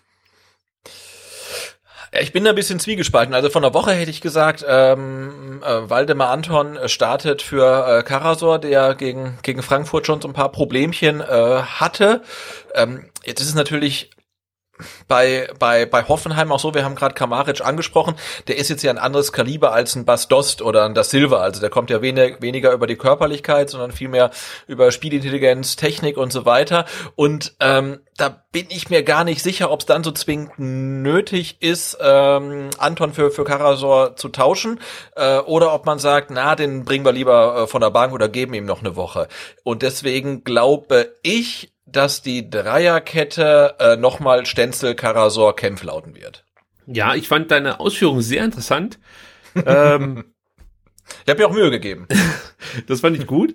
Äh, ich denke nur, dass, dass Karasor einfach ein bisschen zu unbeweglich ist gegen so einen wendigen Spieler und Anton ist nicht viel beweglicher, aber ein bisschen cleverer, würde ich jetzt mal so sagen. Also für, für mich, um es kurz zu machen, spielt Anton wieder von Beginn an und Karasor muss auf die Bank. Dann Ich habe auch überlegt, ob man vielleicht, ob man vielleicht auch ähm, ähm, Marc Oliver Kempf dem ähm, Kramaric auf die Füße stellt, der ihn so ein bisschen bearbeitet. Ähm, mal gucken. ja, wie sich dann letzten Endes äh, darstellen wird, wird wahrscheinlich auch damit zu tun haben, wie, wie Kramaric anläuft. Also das, das kann ich mir schon vorstellen, dass es da das Duell geben wird zwischen Kramaric und Kempf. Ähm, aber grundsätzlich, grundsätzlich würde ich jetzt sagen, also wenn ich die Wahl habe zwischen Anton und Karasor, dann würde ich eigentlich immer auf, auf Anton setzen. Karasor hat halt immer wieder so seine, seine kleinen Wackler drin, die werden nicht immer bestraft, aber ich, ich fühle mich mit Anton als Abwehrchef wohler als mit Karasor, muss ich so sagen. Ja, grund, grund, grundsätzlich gebe ich dir da recht, ähm, aber natürlich stand die Dreierkette jetzt zwei Spiele oder sogar drei Spiele hintereinander auf dem Platz und ähm, da gebe ich dann der Eingespieltheit der Routine den, den Vorzug vor der eventuell oder vermutlich ähm, besseren individuellen Qualität von Anton. Wie sieht es denn auf der 6 aus? Keine Veränderung. Mangala Nein. und Endo, ja. Das wäre ja. auch ziemlich blöd, wenn man da jetzt rumschraubt. Wie gesagt, wir wissen natürlich noch nicht, ob Mangala jetzt äh, oder wie Mangala von seiner Nationalmannschaftsreise zurückkommt. Gleiches gilt für Endo, aber wenn beide gesund sind, dann werden auch beide spielen. Da legen wir uns fest. Ist auch keine große Überraschung. Jetzt wird's wieder interessant, äh, wenn wir auf die Wingback-Position blicken. Also Sosa, die Nummer muss man natürlich berücksichtigen. Silas zuletzt äh, ja eher in einem Form tief, nicht so überzeugend. Jetzt kann ich ja mal äh, ja, mhm. vorlegen und das merke ich gerade, das hätte ich jetzt nicht sagen sollen. Äh, also ich denke, Sosa spielt wieder. Der hat so ein gutes Spiel gemacht gegen Frankfurt. Das wäre jetzt echt. Ach, das, das kannst du jetzt eigentlich fast nicht machen, dass du den draußen lässt. Wenn du das glaube ich auch, der kann, mag ja in der, in der kroatischen U21 ein bisschen Scheiß gebaut haben, aber trotzdem kannst du ja nicht dafür bestrafen, dass er gegen Frankfurt, ja, wir hatten es gesagt, also bin nach wie, davor, nach wie vor davon überzeugt, ähm, vermutlich seinen besten Auftritt im VfB-Trikot gezeigt hat und ähm, deswegen würde ich auch ganz klar sagen, äh, Sosa startet wieder. Ja, und jetzt wäre es für mich natürlich einfacher, wenn ich im Training dabei gewesen wäre, ja, weil so von den Eindrücken, die ich nach dem Frankfurt-Spiel hatte, würde ich behaupten, dass Kulibali keine allzu schlechte Alternative ist zu Silas. Ja, dass wir das jemals sagen, oder? Ja, Wahnsinn. Aber das Ding mhm. ist halt, wenn der jetzt im Training wieder Vollgas gegeben hat, der Silas, ja, dann bin ich mir sicher, dass, dass Matarazzo Silas von Beginn an spielen lassen wird, weil er, der der ist halt weiter als Kulibali, ja, aber es gab halt jetzt die Konstellation, dass er vielleicht auch aufgrund seiner Kniebeschwerden nicht das abrufen konnte, was er an den ersten Spieltagen so zeigen konnte und ähm, dass Kulibali, glaube ich, einfach richtig gut aktuell drin war. Also gerade nach dieser ersten Länderspielphase hast du das Gefühl gehabt, dass der Kulibali äh, nur so vor Selbstbewusstsein strotzt und da auf dem Platz, also aufgespielt hat, wirklich komplett ohne Angst. Das, das, das hat mir richtig gut gefallen. So viel Mut, wie er da auch bewiesen hat in vielen Situationen das, das tat dem VfB immer wieder gut. Ist natürlich auch ein Spieler, den du jederzeit einwechseln kannst, der dann immer ja. noch, mal, noch mal was verändert. Äh, vielleicht sogar mehr als Silas, wobei Silas natürlich auch durch sein Tempo äh, immer was mit reinbringt. Aber jetzt muss ich mich schon festlegen. Du merkst, ich lamentiere so ein Stück weit rum. Ich, ich, ich stelle Kulibali auf. Ah. Ah. Nein, ich stelle ja, Silas auf. Ich stelle Silas auf. Komm, ich kann nicht. Ich stelle Silas auf.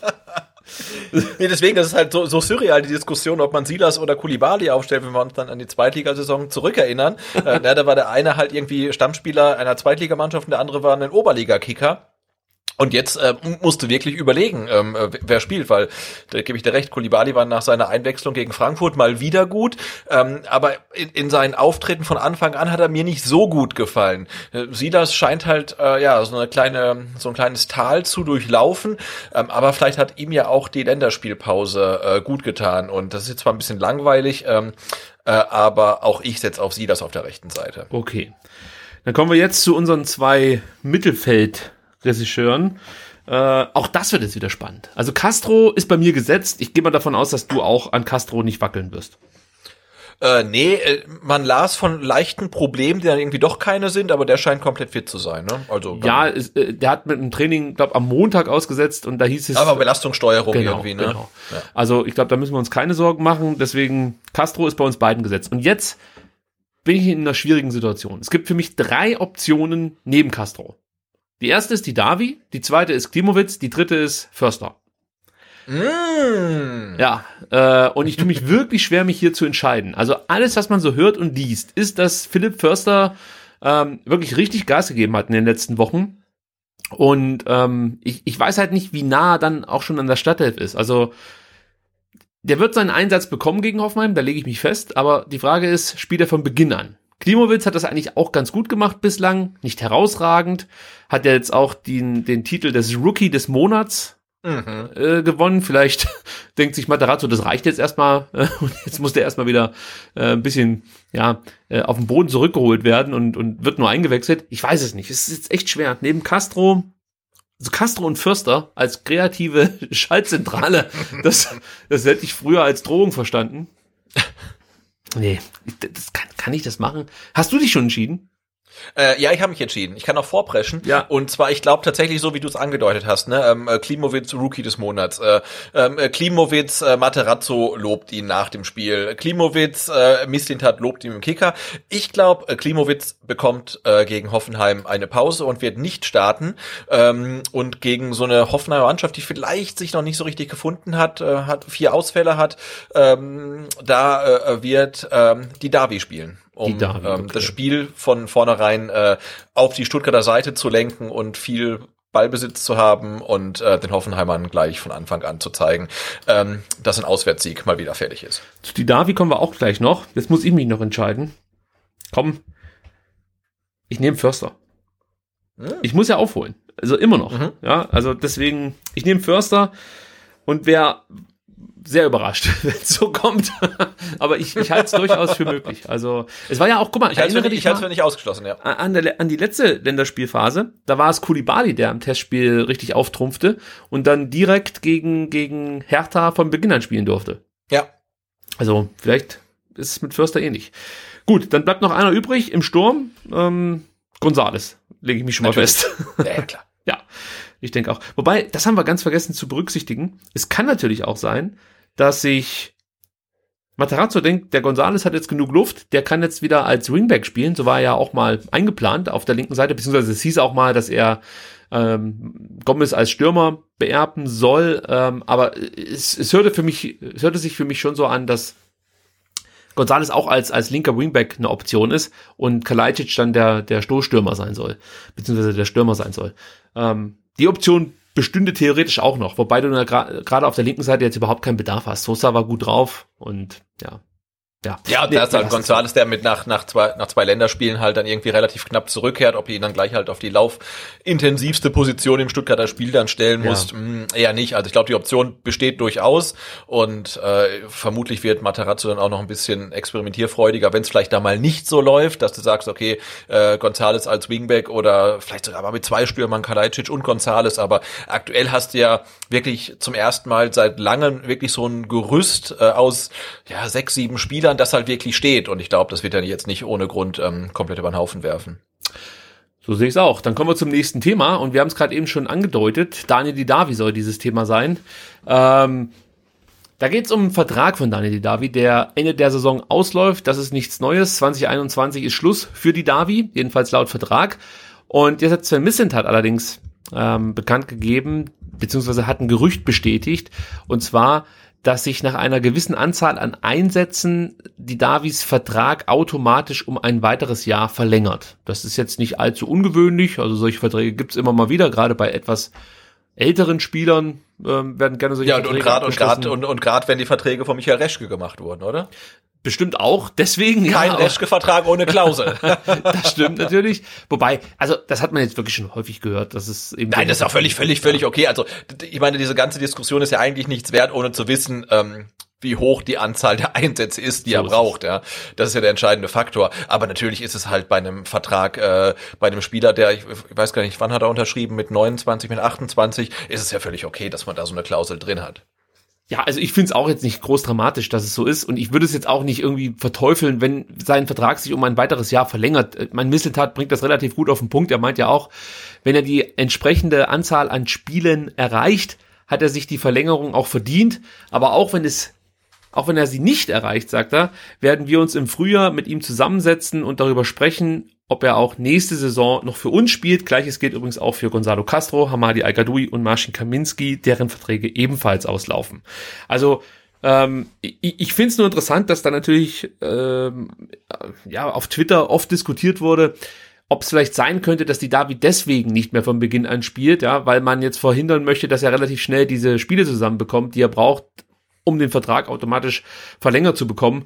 Das ist mir zu viel Verschwörungstheorie. Also dann wäre aus meiner Sicht Pellegrino Materazzo ein schlechter Trainer, wenn er die Mannschaft einfach ähm, so zusammenstellt, ja, also nicht nach Leistung aufstellt, sondern dann solche, solche vertraglichen Details mit einbezieht. Also wenn du der Meinung bist, ein Klimowitz und ein Didavi sind aktuell auf dem gleichen Niveau, dann bin ich dafür, dass man den jüngeren Spieler einsetzt. Ganz klar. Ja, also das, das ist okay.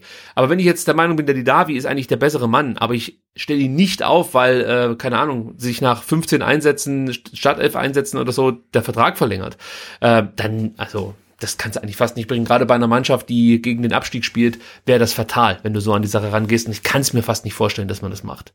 Ich weiß nicht, wie du es siehst.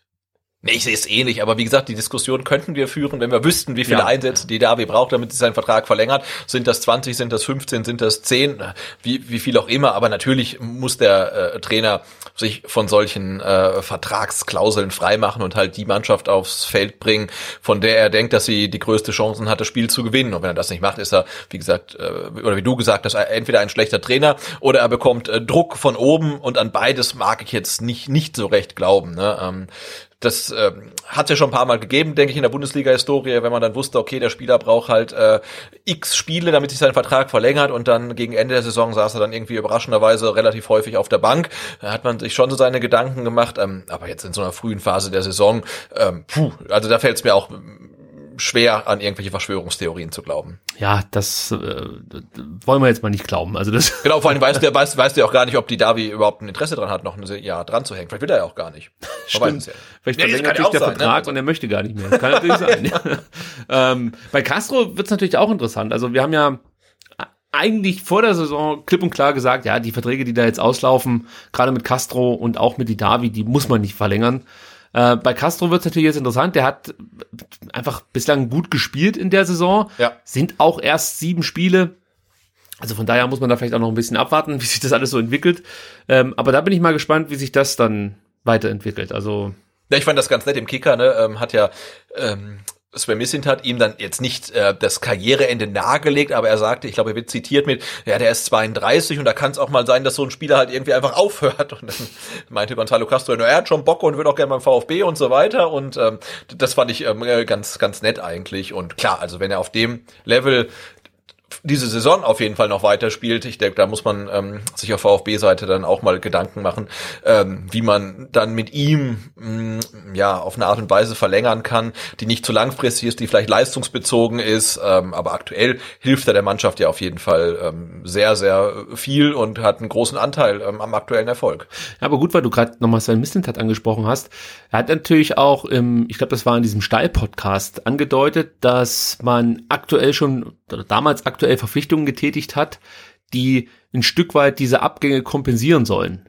Also ähm, ich erinnere mich da an Ahamada, wo es ja auch hieß, ja, der Vertrag von Castro läuft aus. Ähm, damit möchte man dann sozusagen Kaderlücken schließen. Also da muss man sich dann auch fragen, wenn du jetzt mit Castro verlängerst, ja, wie sinnvoll ist das für, für Spieler, die dann eigentlich diese, diese Plätze besetzen sollten? Natürlich müssen die sich diese, diese Startelf-Plätze immer noch erkämpfen, ist ja gar keine Frage. Also nur weil er jünger ist und, und als talentiert gilt, kannst du ja jetzt nicht den Spieler kannst du ja jetzt nicht den Spieler äh, äh aufstellen.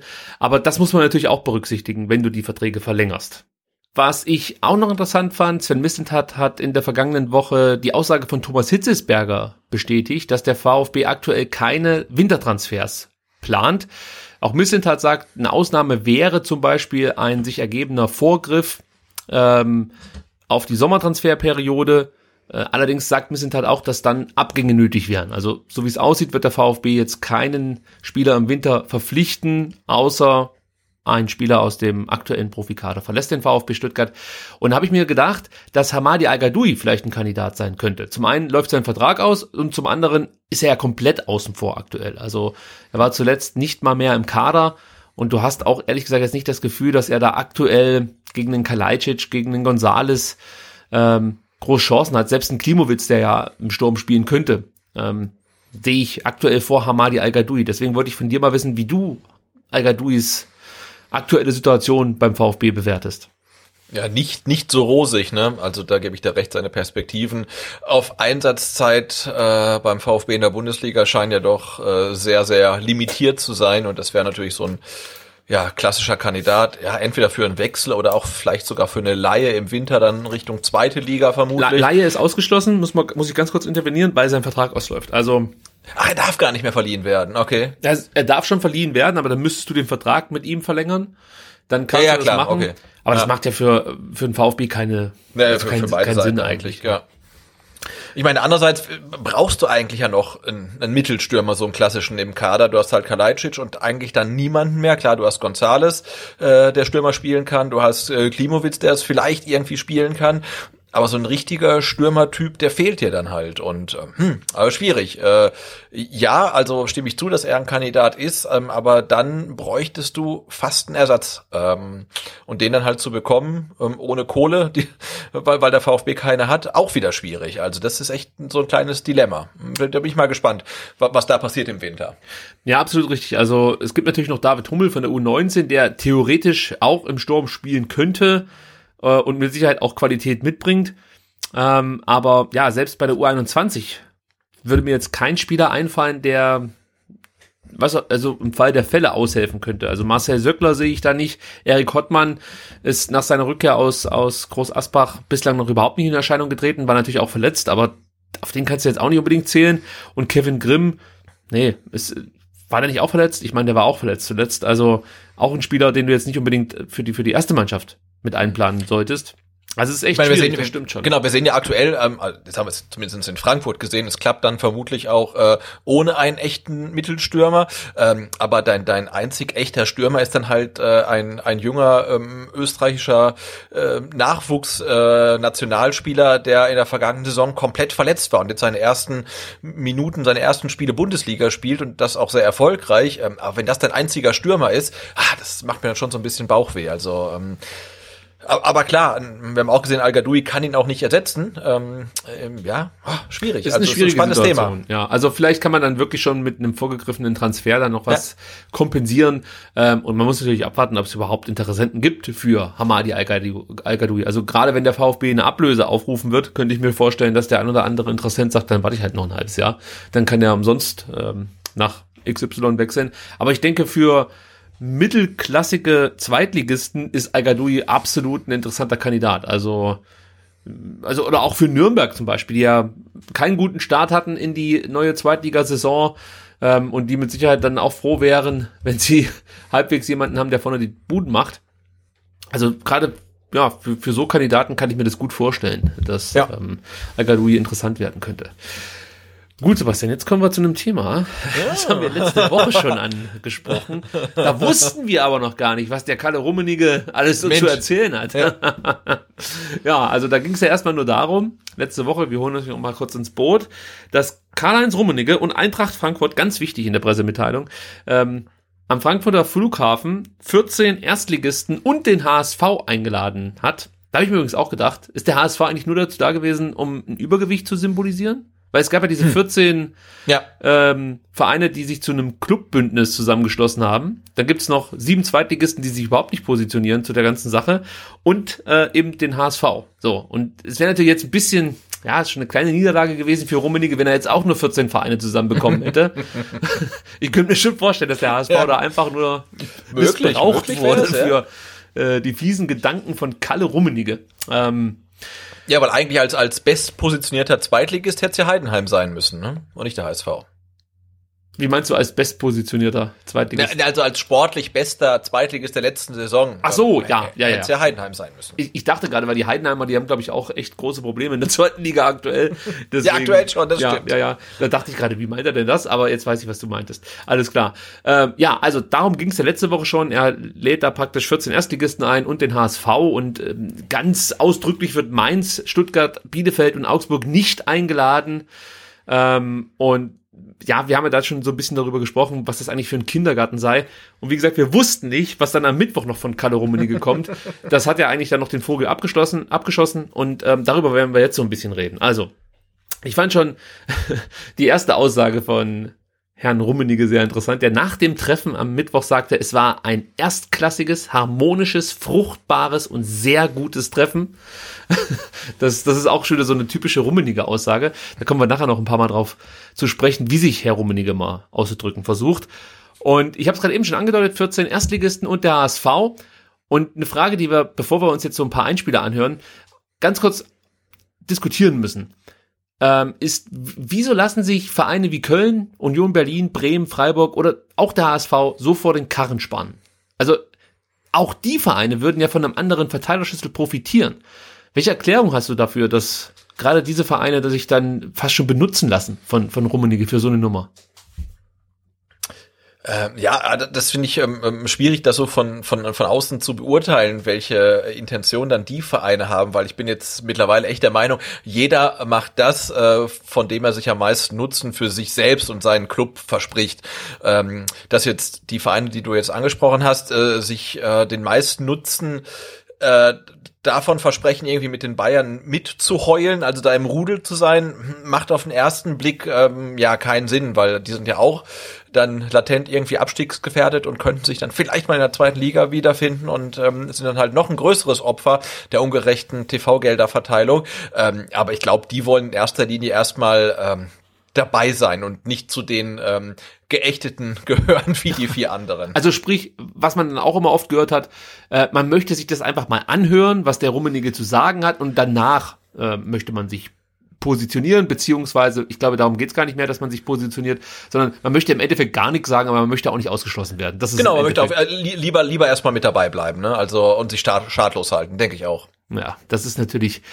Ja gut, das lassen wir erstmal so stehen. Ich kann es nicht verurteilen so direkt, weil natürlich macht es erstmal mehr Sinn, ähm, mitzumachen und sich das anzuhören, was, was eine Seite zu sagen hat. Ich, ich würde es halt gut finden, ähm, wenn sie genauso offen gegenüber Mainz, Stuttgart, Bielefeld und Augsburg auftreten. Gerade die von mir ja. jetzt genannten Vereine. Das wäre natürlich dann okay. Äh, ich finde es natürlich auf der anderen Seite auch sag mal, ein bisschen albern, wenn Rummenigge genau das so, äh, dieses Treffen genauso initiiert, dass er da halt diese ganzen Funktionäre vorlädt. Auch hier die Frage, während einer Pandemie muss das sein, dass da 14, äh, 15 Vereinsfunktionäre durch Deutschland reisen. Kann man das nicht online machen, äh, sprich irgendwie über, über Zoom oder sonst irgendwas. Aber da geht's ja rein wirklich nur um das Symbol, das man äh, nach außen hin ja. dann versenden möchte. Und was mir halt auch noch aufgefallen ist, dieser Ausschluss aller Zweitligisten. Ja, das ist für mich aber sowas von ein deutliches Zeichen der Abgrenzung. Und gerade die finanzschwachen Vereine sollten aus meiner Sicht mit den Bayern an einem Tisch sitzen. Denn bei diesen Vereinen geht es am Ende nicht darum, ob sie sich Spieler XY leisten können, sondern da geht es darum, ob die U19 neue Trainingsbälle bekommt oder nicht. Ja, also deswegen wäre der Dialog zwischen den Bayern auf der einen Seite und zum Beispiel den Würzburger Kickers so viel wichtiger, als dass sich Aki Watzke und Karl-Heinz Rummenigge darüber unterhalten, wie jetzt die TV-Gelder vergeben werden sollten weil die natürlich ganz andere Probleme haben aktuell. Aber ja. wie gesagt, für so kleine Vereine geht es wirklich letzten Endes einfach nur mal um Equipment. Und dann kann man natürlich sagen, ja, der große FC Bayern kommt dann immer mal wieder, kurz bevor der Hammer fällt, sozusagen groß, großgönnerhaft äh, bei irgendeinem Verein vorbei und verschenkt so ein Freundschaftsspiel und rettet dann ja, ja, genau, ja wieder genau. irgendein, irgendein Verein. Super klasse, ist, ist natürlich auch okay, müssen sie nicht machen. Aber das könnte man vielleicht auch verhindern, nicht nur verhindern mit, mit neu verteilten, äh, mit einem anderen Verteiler, Verteilerschlüssel, aber zumindest könnte man vielleicht dann auch, ich weiß nicht, den Verteilerschlüssel so gestalten, dass zum Beispiel eine gute Jugendarbeit mehr honoriert wird, als es aktuell der Fall ist. Oder wir haben es ja schon mal gesagt, dass man ein bisschen darauf achtet, was wollen eigentlich die Zuschauer sehen? Weil das ist ja für mich auch eine ganz wichtige Komponente. Also du wirst halt äh, keine Bundesliga groß vermarkten können, in der nur so Mannschaften spielen wie Leipzig, Leverkusen, Hoffenheim, Wolfsburg, ja, und gut, die Bayern, die ziehen dann schon, aber weißt du, wie ich meine? Also diese Mannschaften, die ziehen dir halt nicht die Abonnenten bei Sky, sondern das ja. sind dann halt eher der HSV, Union Berlin, äh, der VfB Stuttgart, ähm, St. Pauli, das sind halt die Mannschaften, die dir äh, äh, diese, diese Abos verkaufen und ich bin der Meinung, das müsstest du dann auch mit berücksichtigen. Und das ist ja aktuell nicht in dem Maße der Fall, wie es eigentlich sein sollte. Und deswegen finde ich es auch schon wieder albern, dass dann halt, also die hätte ich zum Beispiel nicht eingeladen. Die hat erstmal gesagt, hey, guckt ihr erstmal, dass ihr mehr als, als, als 50 Zuschauer für so ein Spiel äh, auf Sky zieht. Dann laden wir euch ein. Be bevor er das nicht schafft, braucht er gar nicht mit uns reden. Nein, das ist natürlich auch nicht eine falsche Herangehensweise. Aber wie gesagt, ich wollte jetzt nur noch mal herausarbeiten, dass ich's das total, also als total falsches Zeichen verstehe, wenn du ausgerechnet dann die Zweitligisten nicht mit ins, ins Boot holst. Vielleicht wollten sie auch nicht, das weiß ich nicht, aber ähm, es, es sieht für mich eher danach aus, dass ähm, der FC Bayern da kein großes Interesse daran hatte, äh, die anderen Zweitligisten hier mit einzuladen.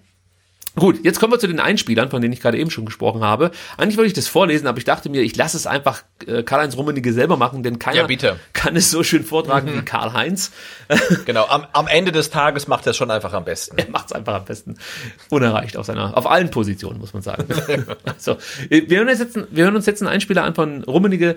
Der ist der Meinung, dass die 14 Clubbündnismitglieder äh, das Positionspapier im Oktober nur mit dem Ziel versendet haben, ähm, Druck auf das DFL-Präsidium auszuüben. Also da hören wir uns mal an, was Karl-Heinz Rummenigge dazu zu sagen hat. Diese 14 Clubs haben ja im Oktober, also vor einem Monat, äh, dieses Papier, diesen, diesen äh, nennen wir es mal, Impuls in der ganzen Republik äh, versendet mit einem einzigen Hintergedanken, dass sie damit Druck auf das DFL-Präsidium machen wollten oder wollen, äh, ganz einfach groß, große Veränderungen in der TV-Geldverteilung vorzunehmen. Wir wollen das nicht. Wir haben absolutes Vertrauen zum DFL-Präsidium, hier die richtigen, die richtigen, die guten und auch seriösen Entscheidungen zu fällen. Davon sind wir überzeugt und wir sollten bitte auch nicht vergessen, vor zwölf Monaten ist dieses Gremium gewählt worden und sollte eigentlich das Vertrauen und die Loyalität aller haben und nicht nur von diesen 15, die heute hier sind. Also das schwillt einem ja direkt schon der Kamm. Aber wir gehen es nach und nach durch. Also, Sebastian, Frage. Wollte man nicht eher Druck auf Bayern München und Co. ausüben? Also, äh, also auch als Zeichen an die Öffentlichkeit, dass man ähm, versteht, was zum Beispiel viele Fangruppierungen, Ultragruppierungen immer wieder anprangern, dass man äh, am Verteilerschlüssel was ändern muss. Ist, ist das Positionspapier nicht auch dahingehend zu verstehen und weniger als ähm, ja ausgeübter Druck auf das Präsidium? Ja, ich wollte gerade sagen, also vielleicht will man ja auch einfach gar keinen Druck ausüben, weder aufs DFL-Präsidium noch auf die Bayern, so einfach sagen, ähm, hey, also es gibt noch was anderes als den Status quo und ähm, vielleicht sollten wir uns mal Gedanken darüber machen, ob man das Ganze nicht mal irgendwie ein bisschen anders betrachtet äh, und in, in, in Zukunft die Gelder anders verteilt und genau dafür ist so ein Positionspapier dann ja auch da. Ähm, aber klar, dann gibt's halt Leute, die äh, Ne, das ist ja, glaube ich, das einzig Wahre, was jetzt in dem Statement drin war. Wir wollen das nicht. Ja? Also wir, das sind, glaube ich, dann die Bayern in dem Fall, wollen nicht, dass der Status quo verändert wird, weil wir halt brutal davon profitieren. Und natürlich will man das nicht. Ähm, ich meine, da muss man ja auch dann den Herrn Rummenigge verstehen. Welches Interesse könnte er denn dran haben, dass der Status quo verändert wird? Also die, Mehr die, die Wettbewerb großen, in der Liga. Ja, aber, aber das ist langfristig gedacht und sehr langfristig gedacht. Ne? Nein, nein, und ich, ich, ich denke es aber nur mittelfristig, wenn ich das sage. Ich gehe nicht davon aus, mehr Wettbewerb meine ich jetzt nicht. Der FC Bayern hat einen ernstzunehmenden Konkurrenten. Mit mehr Wettbewerb meine ich, dass es überhaupt mal, sag mal, zwischen Platz drei und zehn einen Wettbewerb gibt oder zwischen Platz drei und 14. Jetzt hast du ja das Gefühl, es gibt halt äh, zwischen Platz eins und zwei so, so ein bisschen einen Wettbewerb, aber auch nur so zwei Drittel der, zu zwei Drittel der Saison. Dann Ja, gibt's ja. einen kleineren Wettbewerb nochmal zwischen Platz drei und Platz fünf, würde ich mal so sagen. Dann geht's weiter zwischen Platz sechs und Platz acht. Dann gibt's noch so dieses Mittelfeld, das sind aber auch nur zwei, drei Mannschaften und dann geht's eigentlich komplett vor die Hunde. Dann hast du halt wirklich so sieben, acht Vereine, die immer gegen den Abstieg spielen. Dann hast du noch drei Vereine in der zweiten Liga, die immer um den- Aufstieg mitspielen. Aber die, also, weiß ich mal, die, die haben halt keine Chance, mal da irgendwie oben anzugreifen oder äh, überhaupt, weiß ich nicht, sich Gedanken zu machen, Mensch, wir könnten ja in drei Jahren in der Euroleague spielen oder so. Also dieser, dieser Plan, den kannst du ja komplett knicken, wenn du aktuell in der zweiten Liga oder von mir aus auch gerade aufgestiegen bist, nehmen, nehmen wir doch einfach den VfB. Du kannst ja den Plan komplett, komplett knicken, dass du jetzt seriös arbeitest und in fünf Jahren in der Euroleague spielst. Also das kannst du eigentlich nicht planen. Da brauchst du auch ein bisschen Glück. So. Und ich bin der Meinung, dass das früher häufiger mal der Fall war, dass wenn ein Aufsteiger eine gute erste Saison gespielt hat in der Bundesliga, wenn der dann, äh, wenn er es dann geschafft hat, die Spieler zu halten, die dann vielleicht in der Bundesliga halbwegs gut aufgespielt haben, dann war es so, dass der auch mal zwei, drei Jahre später dann plötzlich in der Euroleague äh, aufgetaucht ist. Und vielleicht, wenn er dann richtig gut gearbeitet hat, nochmal drei Jahre später sogar um Champions League Plätze mitgespielt hat. Und das siehst du ja gar nicht mehr. Du hast ja wirklich jetzt nur noch die hoch subventionierten Vereine vorne und oben stehen und dann halt Bayern und Dortmund. So. Und Gladbach ist Ja, klar, ich noch meine, du hast ja noch, noch, nicht gar nicht so lange her, da hast du halt äh, Teams wie Köln dann mal in der Europa League oder auch Hannover, ne? Und noch länger her, dann hast du irgendwie Freiburg und und und, und Bochum in der in der Europa League oder im UEFA Cup gehabt. Aber ich glaube, ähm, also nachdem ich auch Uli Hoeneß mal im Doppelpass gesehen habe, als er, glaube ich, dann den, den, den Max vom Rasenfunk irgendwie als Kommunisten beschimpft hat, ähm, na, kann Ja. ich mir nicht vorstellen, dass man bei den Bayern so langfristig und vor allen Dingen in so einem großen Rahmen denkt, denen ist doch völlig wurscht, ob jetzt ein Aufsteiger aus der zweiten Liga mittelfristig die Chance hat, irgendwann mal ins europäische Geschäft zu kommen. Das ist denen wurscht. Also wie, wie der Hönes da sagte, ähm, wenn die Bayern nicht Meister werden, fragt jeder, warum seid ihr mit euren Mitteln nicht Meister geworden? Ne? Also ihr habt schlecht gearbeitet. Und das wollen die nicht. Die wollen halt jedes Jahr den Titel gewinnen, ähm, am besten alle Titel und alles andere ist denen, glaube ich, relativ egal. Und wenn du denen sagst, hey, aber langfristig, mittelfristig, schadet schadet mangelnder Wettbewerb der ganzen Liga. Ähm, Ich glaube, so weit blicken dort die Entscheidungsträger nicht. Oder ist es ihnen egal? Genau, ich wollte gerade sagen, blicken Sie nicht so weit oder denken Sie vielleicht auch schon in anderen Kategorien, Thema Super League zum Beispiel? Wenn dir egal Ja, ist, was in fünf Jahren mit der Bundesliga ist oder in zehn, weil du sowieso andere Pläne hast, Ja, ja klar. dann macht das Verhalten natürlich Genau. deutlich mehr Sinn.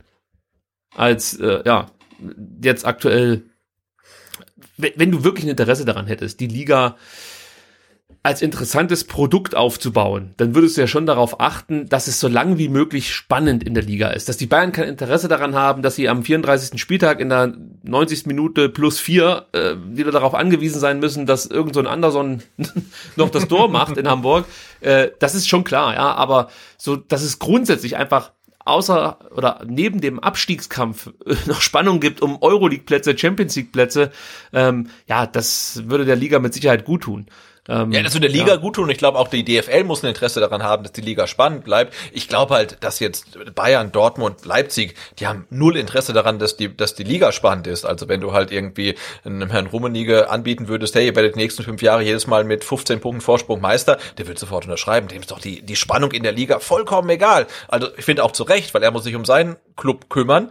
Ähm, aber das ist natürlich dann eine Sache der DFL, weil die muss dann das Ding ja auch irgendwie vermarkten ins Ausland, sonst wohin und dafür sorgen, dass die Leute weiterhin zugucken. Und dafür muss das Format spannend bleiben, muss die Liga spannend sein und das ist sie halt schlichtweg nicht mehr. Dass den Bayern das egal ist, finde ich, kann man nachvollziehen. Ähm, Und dass die Bayern dann oder halt Karl-Heinz Rummenigge dann vielleicht auch ein bisschen Sorge hat, dass die DFL sich überlegt, hm, unsere Liga ist nicht mehr spannend, vielleicht müssen wir irgendwie mal was am, ähm, an der Geldverteilung ändern. Also die Sorge, äh, ja, die scheint ja wirklich da zu sein, wenn man sieht, dass er jetzt irgendwelche Clubs dann einlädt und andere nicht einlädt und welche Statements er dann abgibt. Also was ich auch noch interessant fand bei dem Statement, ist, dass Karl-Heinz Rummenigge wieder so eine altbekannte Taktik angewendet hat, nämlich er behauptet irgendwas, was ähm, ja eben die, die, die 14 Positionspapierverfasser so gar nicht formuliert haben, nämlich dass man mehr oder weniger das DFL-Präsidium in Frage stellt. Denn soweit ich weiß, wurde von Seiten der Positionspapierverfasser dem DFL-Präsidium nie das Vertrauen entzogen oder Genau. in Frage gestellt, so wie es Karl-Heinz Rummenigge formuliert hat. Äh, das fand ich auch wieder so, das macht man halt einfach nicht, finde ich. Also gerade wenn man darauf eigentlich aus sein sollte, dass man das Ganze wieder kittet, die Probleme, die man hat, vielleicht lösen kann, dann äh, finde ich, dann, dann kannst du nicht noch versuchen, hier mehr oder weniger Öl ins Feuer zu gießen. Weil ich würde, also wenn ich jetzt Funktionär wäre, einer der 14 Vereine, die diese Position, dieses Positionspapier verfasst haben, dann würde mich so eine Aussage schon tierisch aufregen. Gut, ich bin jetzt auch nicht dafür bekannt, dass ich mein Gemüt immer so gut in, in Zaum habe, aber äh, weißt du, wie ich meine? Ich würde halt direkt Ja, an die klar. Decke gehen und denken, was soll der Scheiß? Habe ich nie gesagt. Ich möchte hier überhaupt niemanden in Frage stellen oder äh, behauptet das, oder ich möchte auch nicht dem DFL-Präsidium das Vertrauen entziehen. Alles, was ich will, also also man muss es ja so sehen, so ein Analy Analysepapier mit Vorschlägen zur Neuverteilung der Medienerlöse ist ja erstmal keine Forderung, sondern nur ein konstruktiver Beitrag, um um eine für viele Vereine unfaire Verteilung künftiger fairer zu gestalten. Also es ist ja erstmal nur eine Einbringung sozusagen. Hey, was haltet ihr davon? Das heißt ja noch nicht, dass ich irgendjemand das Vertrauen entziehe oder so ein Quatsch. Also das ist, das ist was, also ich verstehe gar nicht, wenn ich doch mein- die Argumente auf meiner Seite hätte. Also wenn Karl-Heinz Rummenigge recht hat mit dem, was er sagt, warum muss er dann so einen Scheiß hier äh, vorgraben, das so gar nicht gesagt wurde? Bezieh dich auch doch einfach auf das, was im Papier formuliert wurde. Ja, also wieso geht Rummenigge nicht auf die Inhalte des Papiers ein, ganz konkret? Ja, der behauptet halt Dinge, die so nie formuliert wurden. Also aus meiner Sicht provozierst du damit fast schon eine Eskala Eskalation. Du kannst eigentlich froh sein, dass die Funktionäre der Verfasser, der Positionspapierverfasser, ähm, nicht so drauf sind wie Rummenige, weil ansonsten würde es wahrscheinlich richtig knallen. Und ähm, da muss man wirklich sagen, von Seiten der 14 Vereine, des Clubbündnis, wie auch immer man das nennen möchte, ähm, die haben sich halt genau richtig verhalten nach dieser Nummer. Die haben halt gar nichts gesagt und haben sich das dann wahrscheinlich äh, erstmal angeschaut und der eine oder andere wird auch geschmunzelt haben, könnte ich mir vorstellen, als er Karl-Heinz Rummenigge gesehen hat, wie er sich mehr oder weniger selbst zerlegt. Gut, Sebastian, wir hören uns den nächsten Einspieler an. Ähm, hier geht es äh, ganz konkret um die Nichtberücksichtigung der jetzt schon mehrfach angesprochenen 14 weiteren Bundesliga-Vereine, ähm, die am sogenannten G15-Gipfel nicht teilnehmen durften. Jetzt kommt da der berühmte Federhandschuh. Ah. Wir haben nicht den Anspruch, das möchte ich ausdrücklich auch klar und deutlich sagen, dass wir hier eine G15 sind. Das sind wir nicht. Wir sind äh, immer bereit, auch diese Gruppe zu vergrößern, wo gewünscht und wo auch ganz einfach äh, notwendig.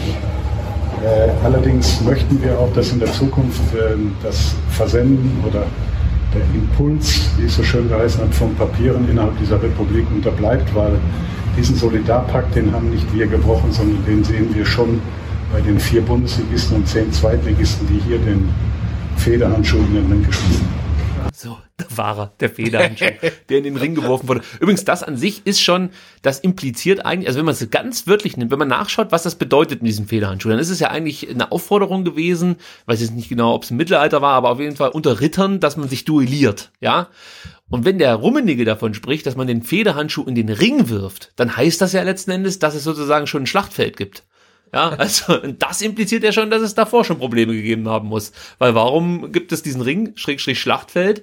Ähm, ja, aber gut, ich glaube, das war eher ein Formulierungsfehler von Karl-Heinz Rummenigge und wer bin ich, dass ich darüber urteile. Ja. Ich, ich krieg's ja selber nicht hin, ähm, vier Sätze gerade auszusprechen. Von daher, äh, trotzdem wollte ich es hier einfach nur mal ganz kurz aufgegriffen haben.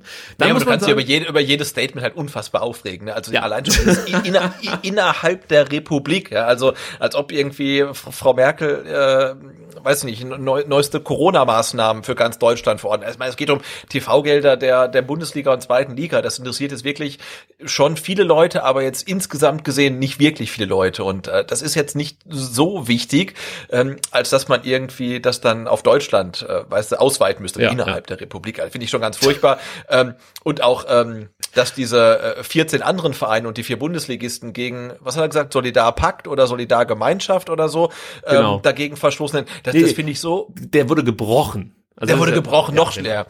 Und ich meine, es wurde ja seit Anfang des Jahres und so ab März viel drüber gesprochen, über die Solidarität innerhalb der Liga und dies und das. Und ich finde, spätestens jetzt Ende des Jahres 2020 sehen wir ja, dass es ähm, innerhalb der Bundesliga und innerhalb des deutschen Fußballs genau null Solidarität gibt. Also die einzige Solidarität, die ich gesehen habe, ähm, sind die Ultras, die für Menschen einkaufen gehen, die nicht mehr vor die Tür gehen sollten, weil sie zur Risikogruppe gehören.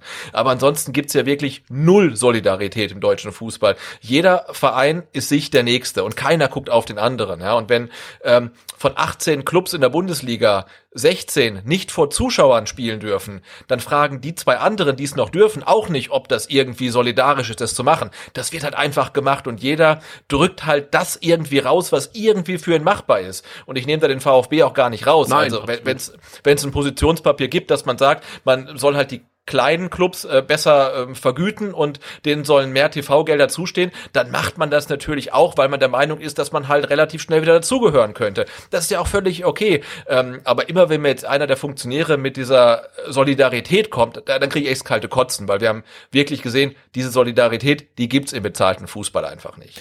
Absolut richtig. Und das, das ging ja auch schon los im Lockdown, als dann hieß, an, an diversen Standorten darf wieder ähm, Kleingruppentraining abgehalten werden, dann hieß es ja, ey, komm, eigentlich müssen wir alle zusammen anfangen, sonst gibt's ja den Wettbewerbsvorteil für Mannschaft A und Mannschaft B muss dann halt immer noch im Lockdown auf dem Hometrainer auf dem Balkon verbringen. Äh, und das, das war ja wirklich schon mit der, mit der ersten leichten Lockerung war es eigentlich schon dahin mit der, mit der Solidarität. Und du hast es perfekt zusammengefasst, da muss ich gar nicht mehr viel zu sagen. Man muss trotzdem nochmal Danke sagen an Karl-Heinz Rummenigge, dass er so großzügig war und wahrscheinlich auch ist und den andersdenkenden Funktionären die Möglichkeit eröffnet, dann vielleicht doch nochmal miteinander zu sprechen. Also das finde ich Ja, das ist echt großzügig, dass er sich da nochmal runterlässt. Und ja gut, ich möchte auch nochmal sagen, eine gerechtere Verteilung der TV-Gelder wird seit Jahren diskutiert. Das ist jetzt nichts Neues. Und ich habe aber das Gefühl, dass ich bislang ähm, ja immer nur vereinzelt Funktionäre von oft dann auch nur kleineren Vereinen aus der Deckung gewagt haben. Und dass sich jetzt Clubs zusammenschließen aus der Bundesliga und somit die Notwendigkeit der Änderungen unterstreichen, ja, liegt auch an der jahrelangen Ignoranz und oder von mir aus Dekadenz der Bayern, dass man sich da überhaupt nicht bewegt hat und auch nicht gesprächsbereit gezeigt hat. Das ist ja letzten Endes jetzt wirklich nur ein Versuch, nochmal ganz deutlich darauf hinzuweisen, so wie es aktuell läuft, ist es vielleicht nicht ideal. Also für euch da, FC Bayern München, ist es super ideal, verstehen wir. Aber für die anderen 7, äh, 35 Vereine ist es vielleicht nicht ganz ideal. Und es ist und bleibt notwendig, aus meiner Sicht, dass Vereine auf die ungerechte Verteilung aufmerksam machen. Das ist nicht nur die Aufgabe diverser Ultragruppierungen oder Fanbündnisse. Das muss auch von den Vereinen selbst kommen. Da hört man ja auch dann manchmal so unter der Hand, also jetzt nicht konkret VfB, ja, aber man hört ja dann, äh, gibt ja dann auch andere Podcasts, die sich mit Funktionären ähm, unterhalten oder man liest mal einen Kicker-Artikel mit einem Funktionär von irgendeinem Zweitligisten, die dann schon andeuten, ah, so richtig cool finden wir es auch nicht, aber ja, mehr oder weniger wissen wir jetzt auch nicht, was wir da machen sollen. So, und da hilft halt dann wirklich nur ein Zusammenschluss äh, um einfach ein starkes Gegengewicht darzustellen, weil der FC Bayern hat allein schon mal die Medienhoheit sozusagen. Ja, also wenn sich da jemand hinstellt von St. Pauli, hat das natürlich eine andere Wirkung, als wie wenn Kalle Rummenigge bei Sky 90 da irgendwie was von sich gibt. Das ist halt auch so. Aber ich bleib da dabei. Die Vereine müssen da jetzt auch mal Gas geben. Also gerade die, die das erkannt haben für sich, dass es so nicht weitergehen kann. Und da muss man dann vielleicht auch bereit sein, ich sage nicht, das Ganze eskalieren zu lassen, aber zumindest die Diskussion aufrechtzuerhalten und jetzt nicht gleich wieder wegzubrechen, ähnlich wie es ja war mit der ersten Forderung des Clubbündnisses, dass man sagt, ey, ähm, neun Millionen im Jahr für die zweite Liga oder für die für, die, für den Zweitligaverein, das ist zu wenig. Wir wollen hier mindestens, ähm, ich glaube, 50 Millionen hieß es damals 50, haben. ja, ja. ja. Ähm, das ist der richtige, das ist eigentlich die richtige Herangehensweise. Und ich fand es echt schade, dass man eine Woche später schon wieder zurückgerudert ist. Wahrscheinlich auch deshalb, weil dann der ein oder andere Verein gesagt hat, naja, also mit der Forderung unterschreibe ich hier nicht dieses Positionspapier. Mhm. Aber eigentlich hätte man das genauso durchziehen müssen. Ähm, ja, also ich finde es weiterhin sehr, sehr wichtig, dass die Vereine da ähm, auf diesen, auf diese Probleme hinweisen.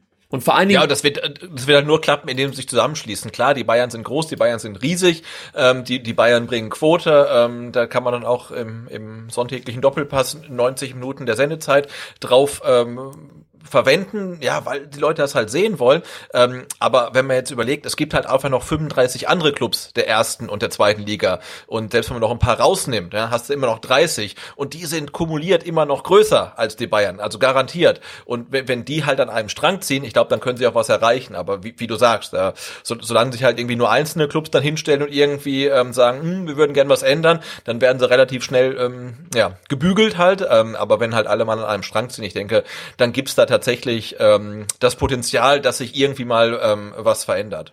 Nächster Einspieler. Äh, ja. Wir haben uns jetzt die ganze Zeit über die TV-Gelder unterhalten. Und ja, aber darum, darum ging's gar nicht, ne, hab genau. ich gehört. Du hast ja. nimmst es schon vorweg. Karl-Heinz Rummenigge hat uns dann erklärt, äh, bei diesem Geheimtreffen, das darf man ja nicht vergessen, es war ja ein Geheimtreffen, äh, ging es eigentlich gar nicht um die TV-Gelder. Also nächster Einspieler bitte. Das Thema TV-Geldverteilung haben wir gar nicht groß äh, diskutiert. Wir haben auch dazu einen klaren Beschluss gefällt. Äh, wir haben ausdrücklich äh, beschlossen, dass der Kompetenzbereich hier exklusiv beim DFL-Präsidium liegt. Wir möchten hier überhaupt kein Positionspapier erarbeiten, um hier irgendwelche Ratschläge diesem DFL-Präsidium geben. Es ist unser DFL-Präsidium, das wir vor circa zwölf Monaten gewählt haben. Dieses Präsidium hat das große Vertrauen aller Clubs, die dort anwesend waren. Und ich glaube, wir sind gut beraten, dass wir auch keine Impulspapiere äh, in diese Republik zu anderen Clubs schicken, wie das leider bei anderen Clubs passiert ist in der Vergangenheit. Wir haben leider eine Problematik in der Gestalt, dass wir in diesem Jahr 200 oder ab der Saison 21, 22 rund 200 Millionen weniger Einnahmen national und circa knapp 100 Millionen weniger internationale Einnahmen haben. Das heißt, zum ersten Mal seit langer, langer Zeit werden alle 36 Clubs weniger in der Tüte haben als vorher. Und das äh, gilt es ganz einfach gut zu managen für uns alle und das in Zeiten von Corona, die natürlich auch noch einen zusätzlichen finanziellen Schaden für alle 36 Clubs hervorrufen. Also Sebastian, man hat beschlossen, dass man nichts beschließt. ja, genau. Und vor allem man hat, man hat beschlossen, ähm, dass man die Entscheidung denen überlässt, die dafür auch einfach zuständig sind. Ne? Also, weil selbst wenn jetzt das G15-Treffen, das ja kein G15-Treffen ist, wie wir gehört haben, ähm, etwas beschlossen hätte, hätte das ja keinerlei äh, Tragweite, weil das DFL-Präsidium ja entscheidet. Ja, und, und, und es ging ja auch äh, nie darum, irgendwas zu beschließen. Also zumindest äh, habe ich das nicht so aufgefasst, wenn äh, also ich, ich habe ja das Positionspapier an sich nie komplett lesen können. Ich habe ja auch nur die Kicker-Berichterstattung dazu mitverfolgen können. Aber da las es sich nie so, dass man irgendwas beschließen möchte. Ich habe es wirklich immer nur als konstruktiven Vorschlag verstanden, als Denkanstoß fast schon. Ähm, und das muss einfach das muss einfach klar gehen, sage ich jetzt mal. Also das muss auch ein Herr Rummenige aushalten. Und dann finde ich natürlich, da müssen wir ganz kurz drauf, drauf kommen, finde ich natürlich albern, sich im Nachhinein hinzustellen und zu sagen, wir haben gar nicht groß über die TV-Gelder diskutiert. Ja, warum habt ihr denn die anderen 14 Vereine dann nicht eingeladen? Beziehungsweise, ja, genau. Ja, die anderen äh, Vereine, die anderen äh, Zweitligisten und Bundesligisten. Also wo ist dann das Problem, wenn es gar nicht darum gehen sollte? Und, und dann frage ich mich auch, wenn es gar nicht darum geht, warum diskreditiert äh, Karl-Heinz Rummenige dann die Vereine, äh, und ihre TV-Gelder Vorschläge öffentlichkeitswirksam. Also wenn das alles kein großes Thema ist aktuell, dann kann man das ja, sagen wir auch anders machen, so dass es nicht also zu diesem großen Thema wird, wie es dann letzten Endes letzte Woche eins war. Also ja, ich, ich, ich also am, am Mittwoch oder beziehungsweise am Donnerstag, als ich mir das alles angehört und äh, durchgelesen habe, da habe ich dann auch deutlich emotionaler darauf reagiert, aber was gut getan hat, waren dann diverse ähm, Kommentare zu diesem Thema. Also gerade äh, bei Elf Freunde konnte man dann wieder vom großartigen Philipp Köster ähm, einen hervorragenden Kommentar zu dem Thema lesen, der mich dann wieder so ein Stück weit abgekühlt hat. Den, den Vogel hat dann Karl-Heinz Rummeniger abgeschossen, als er über den Anruf spricht, den er an, am Dienstag von Thomas Hitzelsberger erhalten hat. Das hören wir uns auch nochmal ganz kurz an, das Statement. Da geht es nämlich um Saulus und Paulus. Ja, also bei mir hat sich Thomas Hitzelsberger gemeldet gestern.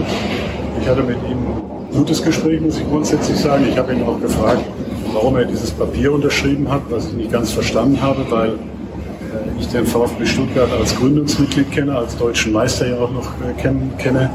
Und äh, ich einfach diesen Weg auf falsch, als falsch empfunden habe, sich außerhalb der Gemeinschaft der DFL zu stellen. Ich glaube, das größte Gut innerhalb der DFL war immer, dass alle 36 Clubs hier äh, gemeinschaftlich an einem Strang gezogen haben. Und durch den Fakt, dass eben 14 Clubs, vier der ersten und zehn der zweiten Liga, eben hier ein Positionspapier in der Republik umhergeschickt haben, auch mit, ich würde, würde mal sagen, nicht nur Möglichkeiten oder möglichen Veränderungen der TV-Geldverteilung, sondern eigentlich auch einer Konditionierung damit des DFL-Präsidiums vorgenommen haben, das war nicht das, äh, was wir uns als Zusammenarbeit wünschen. Ich habe das äh, Thomas auch erklärt. Aber wie gesagt, wir nehmen nicht für uns in Anspruch, dass es bei diesen 15 bleibt. Und äh, ich sage ja, aus manchem Saulus ist auch dann schon mal in der, in der Zukunft ein Paulus geworden. Sebastian, das Damaskus-Erlebnis von Kalle, der Jesus Christus der Fußballfunktionäre Rummenige, äh, das ist für mich auch wieder, also diese Reaktion oder wie er das jetzt hier äh, aufdröselt, dieses Gespräch mit Thomas Hitzesberger, oh, das, das trieft so von mangelnder Wertschätzung und äh, Überheblichkeit. Es ist unerträglich. Also es ist einfach nur unerträglich. Ich weiß gar nicht, was ich da sonst dazu sagen soll. Nee, also äh, ich, ich kann nur sagen, wenn ich noch einmal äh, Impulspapier durch die Republik höre, dann werde ich sowieso völlig irre. Ähm, also das ist, glaube ich, das Neue am Ende des Tages von Karl-Heinz Rummenigge. Impulspapier durch die Republik schicken. Ähm, ah, ganz furchtbar. Nee, aber also so spricht man nicht übereinander, ja. Und äh, aber was ich halt positiv fand, war halt einfach ähm, in der Öffentlichkeit die Resonanz auf die Äußerung von Karl-Heinz Rummenigge, weil ich glaube, so viel ähm, Gegenwind hat er nicht mehr bekommen seit der äh, was war's? Die legendäre, ja oder die legendäre äh, ähm, ähm, Menschenrechts äh, so, PK genau. der, der, der Bayern. Also ja. was einfach skurril ist, ja und auch was er da macht. Also äh, ja, er ist, er ist halt schon ewig im Geschäft und, und, und Thomas Hitzelsberger ist als Vorstandsvorsitzender relativ neu im Geschäft, aber man darf halt nicht vergessen, ja, ähm, da, da spricht ein Vorstandsvorsitzender, der vorbestraft ist, über jemanden, der das Bundesverdienstkreuz neulich verliehen bekommen hat, ja. Und ich finde diese Art und Weise, ähm, wie er da seine Äußerung tätigt, so von oben herab und so daneben und bin halt wirklich froh, ähm, dass er dann wirklich auch so viel Gegenwind bekommen hat. Also nicht nur äh, von Philipp Köster und Elf Freund, sondern von vielen anderen Medien, von Andreas Rettich, das, da kommen wir gleich noch kurz zu. Ähm, ja, also da hat man ja gezeigt, dass die, ich nenne es jetzt mal die Gesellschaft oder die Öffentlichkeit, das auch nicht ganz so cool findet, ähm, wie er da ähm, agiert hat. Und ich hoffe nur, dass dieser äh, vom Saulus zum Paulus Hinweis nicht äh, irgendwie ein Indiz dafür war, ähm, dass der VfB jetzt irgendwie einknickt und sagt, hm, okay, nee, das war jetzt doch nichts und wir sind jetzt ähm, bei, bei euch dabei, macht mal aus der G15 eine G16 und wir sind jetzt irgendwie mit im Club, weil ähm, ich, ich finde, das wäre fast ein Gesichtsverlust. Also man hat sich jetzt da äh, ja profiliert ähm, und auch echt gezeigt, man, man hat eine Meinung, man hat einen Standpunkt und den vertritt man auch. Und ähm, das, das finde ich wichtig, ja. Und das ist viel, viel wichtiger, als da irgendwie mit dem Strom zu schwimmen. Wobei beim VfB, wenn man es richtig äh, aus der ein oder anderen Pressemitteilung rausliest, man schon überrascht war, dass dieses Thema so hohe Wellen geschlagen hat.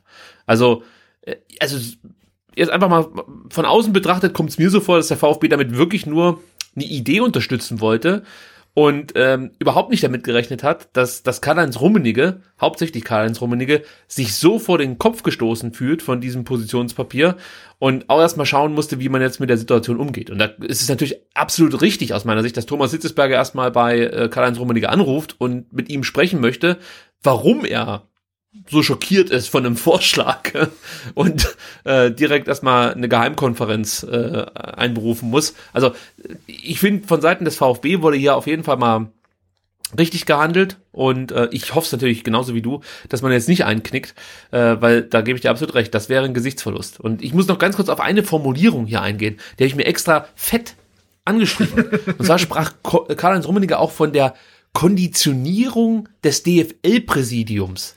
Also, das ist auch wieder so eine Formulierung. Das ist doch kein Zufall, dass man das so völlig übertreibt und falsch, falsch darstellt. Oder? Also, oder meinst ja, nee, du, das ist einfach sein Sprech?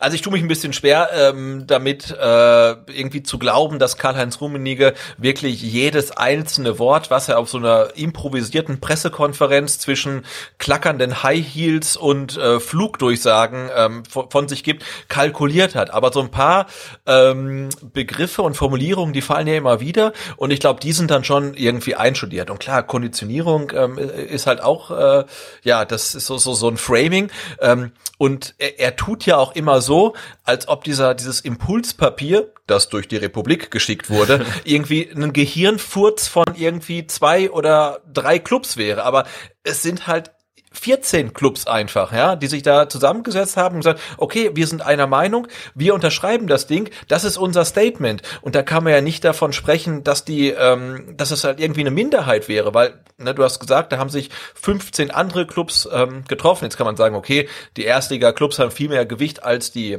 als die Zweitliga-Clubs, aber man musste ja schon dann von einer grundlegenden Spaltung eigentlich sprechen, weil auf der einen Seite hast du 15, auf der anderen Seite 14, hast du sieben, die irgendwie die Schweiz dann spielen, ähm, aber ja, und er tut halt so, als ob da irgendwie so ein paar Verrückte irgendwas äh, formuliert haben, was komplett absurd ist, aber so ist es ja nicht. Die haben halt einfach einen Vorschlag gemacht, den sie, denke ich, auch dann als Diskussionsgrundlage einreichen. Und hinter dieser Diskussionsgrundlage steht ja, jetzt keine Mehrheit, aber steht ja ja wirklich eine eine große Anzahl von Clubs und das dann so abzutun, als ob das völlig hirnrissig wäre, ähm, ja, das das das gehört sich auch nicht. Das hat für mich auch gar keinen Stil, was er da gemacht hat. Ja, das trifft's auch wieder direkt auf den Punkt. Abschließend von mir zu rummeniges Treffen. Also aus meiner Sicht hatte rummeniges Treffen überhaupt nicht die Absicht, irgendwas zu verabschieden oder Entscheidungen zu treffen. Das können sie eh nicht. Es ging nur darum, 14 andere Vereine zu zeigen, wer hier was zu melden hat und wer nicht. Und das ist eigentlich ein Verhalten, das man von einem 15-jährigen Schulabbrecher erwartet, aber nicht von einem Vorstandsvorsitzenden des FC Bayern München. Ja, das ist eine Machtdemonstration einer gesellschaftsfeindlichen Person, so sehe ich den zumindest. Also so hat er sich mir präsentiert in seinen Jahren äh, in unterschiedlichen äh, Positionen. Dann sitzen da 14 Fanboys, die klatschen Beifall, wenn Kalle in seiner überbordenden, elitären Art erklärt, dass außer dem FC Bayern alle anderen Vereine mal schön die Schnauze halten sollen. So. Und das ist etwas eigentlich, das geht überhaupt nicht. Und da müssen dann, so sehe ich's, auch andere Vereine jetzt nach diesem supergeilen G15 Geheimtreffen sich überlegen, ob man da wirklich also das einfach so mittragen möchte oder ob es nicht einfach sinnvoller wäre, sich zusammenzusetzen und zu schauen, wie man bestmöglich die TV-Gelder verteilt. Und da gibt's natürlich auch viele Fans, habe ich jetzt auch gelesen, die sagen, ja, was macht das denn jetzt aus, ob der Verein XY drei Millionen mehr kriegt oder zwei Millionen mehr kriegt. Ja, ich glaube, das macht halt schon eine Menge aus, weil die zwei Millionen oder die drei Millionen, die fünf, sechs Vereine, die unten stehen, mehr haben, das sind halt dann äh, 14, 20 Millionen, die die Bayern nicht haben. Und 20 Millionen reichen den Bayern unter Umständen, um irgendwann einen Spieler wegzukaufen.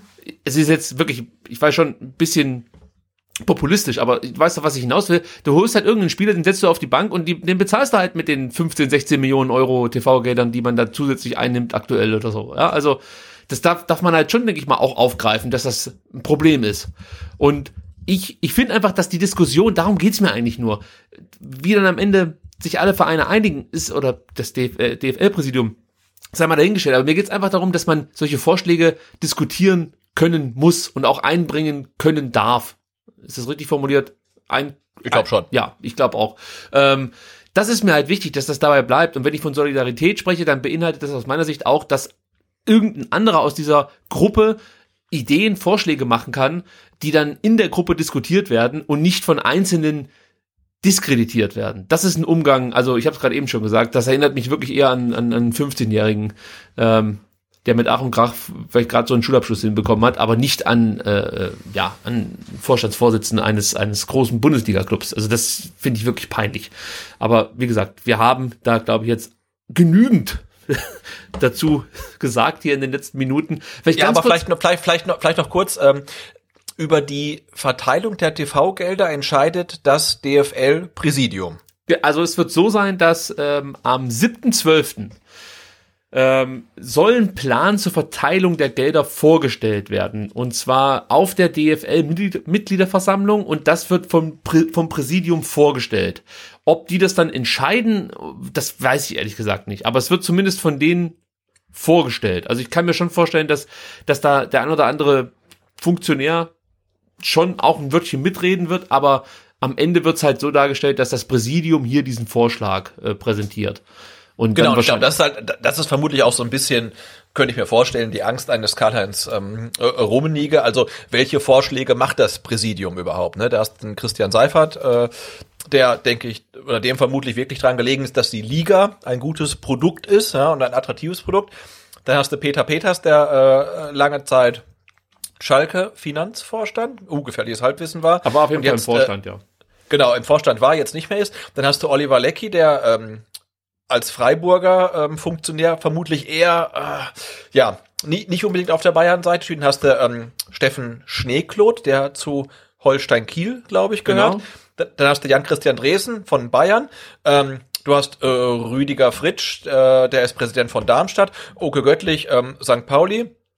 Ähm, Ansgar Schwenken hat gehört zu keinem Verein und ähm, du hast Alexander Werle, ähm, der Köln. zu Köln gehört. Also tendenziell ja eher Leute von mittleren bis kleineren Vereinen. Und da ähm, kann ich dann natürlich so die Sorge von Karl-Heinz Rummenigge schon verstehen, dass ähm, die Mitglieder des Präsidiums sich dann vielleicht auch überlegen, ob ähm, so ein Positionspapier von 14 Vereinen der ersten und zweiten Liga, ähm, das eine gerechtere Verteilung der TV-Gelder fordert, gar nicht so blöd ist. Ja? Und ähm, ich glaube, äh, der, der ist schon ein bisschen panisch. Die Sorge kann ich auch verstehen, aber man muss trotzdem drüber diskutieren können. Also es ist, wie gesagt, keine Forderung ja, gewesen, sondern ein Vorschlag. Es ist, das ist der Unterschied für mich. Und es war auch nie. Genau, es war keine Forderung, sondern es war ein Vorschlag. Ja, ja, genau. Genau, und es war auch nie auf Eskalation ausgelegt. Also nichts hat sich so gelesen, zumindest nicht im Kicker, äh, dass hier die 14 Vereine irgendwie den anderen mehr oder gerade den Profiteuren der aktuellen, des aktuellen Verteilerschlüssels irgendwie die Pistole auf die Brust setzen wollen oder irgendwas. Es war alles, so las, ich, so las es sich für mich zumindest konstruktiv.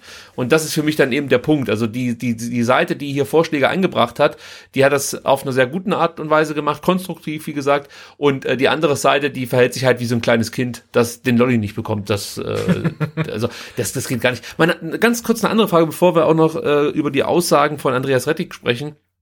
Ähm, kannst du dir vorstellen, also weil ich habe das jetzt so ein paar Mal gelesen im Zuge äh, der rummenige Äußerungen, dass paar Erstligavereine Interesse daran haben, sich von der zweiten Liga abzukoppeln. Also dass es auch dieses Modell gibt, dieses amerikanische Modell, sage ich jetzt mal, dass, dass es halt einfach eine erste Liga gibt und in die, oder aus der kann man nicht absteigen. Man kann sich vielleicht reinkaufen oder so, ja, als, als ähm, Investor zum Beispiel oder so, aber es kann ja zum Beispiel nicht Darmstadt durch gute Leistungen aufsteigen. Kannst du dir vorstellen, dass es daran Interesse geben könnte? Also, dass einige Erstligavereine daran Interesse haben, nicht absteigen zu können, das glaube ich Ja, sehr wohl. weißt aber, Gar was ich keine meine. Frage. Ja, nee, schon, aber ich, das kann ich mir schon gut vorstellen. Aber da ja in den letzten Saisons halt ähm, der Abstiegskampf das einzig Spannende in der Bundesliga war, wäre das natürlich noch verheerender, weil dann wird ja komplett langweilig. Ähm, also, aber grundsätzlich, äh, ja, kann ich Ey. mir das sehr gut vorstellen. Ja, weil das fand, fand ich auch noch interessant, dass das jetzt in den letzten Tagen häufiger mal ähm, ja, in dem einen oder anderen Artikel erwähnt wurde, weil mir das gar nicht so präsent war, dass es da diese Diskussion oder diese Überlegungen gibt. Also dachte, vielleicht hast du mal irgendwas gelesen oder gehört, aber das fand ich Nee, da, wurden, da wurden noch keine Impulspapiere durch die Republik geschickt. noch nicht. Mal gucken, Noch was da noch kommt. Ganz kurz noch ähm, zu Andreas Rettig. Wir haben es ja gerade eben schon äh, angedeutet. Der ehemalige DFL-Geschäftsführer, ehemals kaufmännischer Geschäftsleiter beim FC St. Pauli etc. Der hat schon viele Ämter äh, begleitet. Also das ist ein Mann, der kennt sich im Fußball aus und dessen Meinung wird eigentlich auch geschätzt und respektiert. Der hat sich auch zu Rummeniges Äußerungen ähm, geäußert und meinte, sollte ruchbar werden, dass man andere Gedanken hat als der FC Bayern oder Kollegen, dann könnte das ja dazu führen, dass man zukünftig auch persona non grata wird und von allen anderen Dingen ausgeschlossen wird. Dann können wir den Laden bald zumachen, sagt Andreas Rettig. Und äh, dann gibt's noch so einen kleinen Seitenhieb in Richtung Rummenigge, weil er meinte, schmunzeln muss ich natürlich, wenn Herr Rummenigge sich über Geheimtreffen echauffiert. In Sachen europäischer Superliga oder in der Kirchkrise wurden nicht nur geheime Gespräche geführt, sondern auch geheime Verträge abgeschlossen. Also, dass jemand mit dieser Vita sich dann so aus dem Fenster lehnt, das muss ich sagen, entbehrt, entbehrt nicht einer gewissen Pikanterie. Und der Herr Rettig formuliert das dann auch wieder so hervorragend, dass man einfach Ja, schön, ne? schmunzelnd äh, sich diese Zahlen durchliest und sich denkt, ja, so, so ist es letzten Endes. Also er bringt es wiederum auf den Punkt. Und auch Ja, das, das Erstaun Erstaunliche war, dass das äh, Interview im Kicker gebracht wurde, ne? die ja dann auch eher bemüht sind, äh, am Status quo nicht zu rütteln. Ähm, aber äh, ja, das haben sie dann gebracht. Und ich finde, das zeigt für mich auch so ein bisschen, dass der Gegenwind äh, dann für äh, ja, den FC Bayern oder in dem Fall dann Karl-Heinz Rummenigge ein bisschen stärker geworden ist, ähm, wenn der Kicker halt ja doch so ein sehr, sehr äh, bissiges ähm, Interview äh, mit Andreas Rettig dann bringt. Ja, aber er hat, er hat auch nochmal was ganz Wichtiges gesagt. Also mal abgesehen jetzt davon, dass wir lange über diesen Quatsch mit diesem Geheimgipfel diskutieren können und so. Trotzdem überlegen sich vielleicht andere jetzt auch zweimal, ob sie, ob sie jemals so einen Vorschlag oder auch Vorschläge zu anderen Sachen öffentlich machen sollen, weil sie einfach damit rechnen müssen, dass sie zur, wie von Rettig richtig gesagt, Persona non grata werden. Und das ist einfach ein Problem. Also, ähm, da sind wir wieder bei dem Thema als Gemeinschaft, solidarische Gemeinschaft, da kann man mit Sicherheit auch mal über Sachen diskutieren und auch andere Meinung haben, ohne dass man dann gleich so bloßgestellt wird. Ähm, und, und, und fast schon vorgeführt wird. Also ich glaube, das war schon auch seine Absicht, die anderen Vereine ein Stück weit Ja, ja, vorzuführen, klar. die von Rummenigge. Äh, das geht eigentlich überhaupt nicht. Also ich fand noch interessant, was Stefan Schneekloth gesagt hat, den hast du ja vorhin schon angesprochen, dritter DFL, Vizepräsident, Sprecher der zweiten Liga, äh, DFB, Vizepräsident und auch noch Präsident von Holstein Kiel. Also der muss Ja, der viel Zeit legendäre haben. Mul Multifunktionär, ne? Ja. Und dieser Steffen Schneekloth meint, dass aufgrund der geringen TV-Einnahmen ab 21, 22 die Vereine eh schon genug gebeutelt sind. Und er sagt, Clubs darüber hinaus durch revolutionäre Umverteilung weitere Gelder zu nehmen. Dieser Gedanke scheint zur Unzeit zu kommen. In dieser Zeit sind Teamgeist, Klarheit und Lösungsorientierung gefragt, nicht Ideologie. Da frage ich mich halt auch, was? Also, wieso denn? Ja, würde ich auch sagen, kompletter, kompletter Bullshit. Also, äh, wann soll man denn über fundamentale Änderungen nachdenken, wenn nicht jetzt in der fundamentalen Krise? Ja. Ja. Also, Also es geht ja nicht darum, nicht der FC Bayern steht davor, äh, den Laden dicht machen zu müssen, ja, sondern es sind ja genau diese kleinen Vereine, die sich äh, Kredite nehmen müssen in Höhe von 10 Millionen, ja, die, äh, um, um überhaupt noch überleben zu können oder Bürgschaften sich einholen müssen, wie der FC Schalke. Also da könnte man natürlich schon sagen, dass eine Umverteilung der Gelder ähm, auf jeden Fall mal den Vereinen eher hilft, als es den F dem FC Bayern schadet. Also er, er stellt es ja so dar, und die, übrigens die Bilder, das ist auch hervorragend so dargestellt mit einem Kommentar von Draxler, äh, dass, dass die kleinen Vereine jetzt plötzlich die großen ausbremsen würden. Dabei ist ja genau mhm. das, das andere der Fall. Ja, also du musst einfach, wenn du heute, wenn der, wenn der VfB Stuttgart wirklich sich in der Bundesliga festsetzen möchte, dann müssen die ins Risiko gehen, ins Finanzielle. Also unabhängig jetzt von Corona. Du musst einfach mehr Geld ausgeben, als du einnimmst. Ansonsten wird es enorm schwer, die Klasse zu halten, beziehungsweise so einen Mittelfeldplatz anzusteuern. Und wenn du das nicht machst, kann dein Ziel einfach nur Klassenerhalt sein. Und du, ja, damit du kannst ja jetzt nicht damit planen, dass du die Klasse hältst, wenn das Ziel Klassenerhalt ist. Also da musst du ja trotzdem noch die Option dir offen halten, dass du absteigst. Und das meine ich eben, du, du musst immer ein gewisses finanzielles Risiko gehen, wenn du zu den kleineren Clubs gehörst. So. Und ich sehe halt einfach, ist aktuell nicht gegeben, dass wenn die ganz oben stehenden Clubs jetzt einen verhältnismäßig kleinen Teil nach unten weiterreichen müssen, also verhältnismäßig für die ober, oben stehenden Clubs, Bayern, Dortmund, ähm, aber für die, für die Clubs in der zweiten Liga sind das halt dann wirklich große Summen und die bringen dann auch richtig was.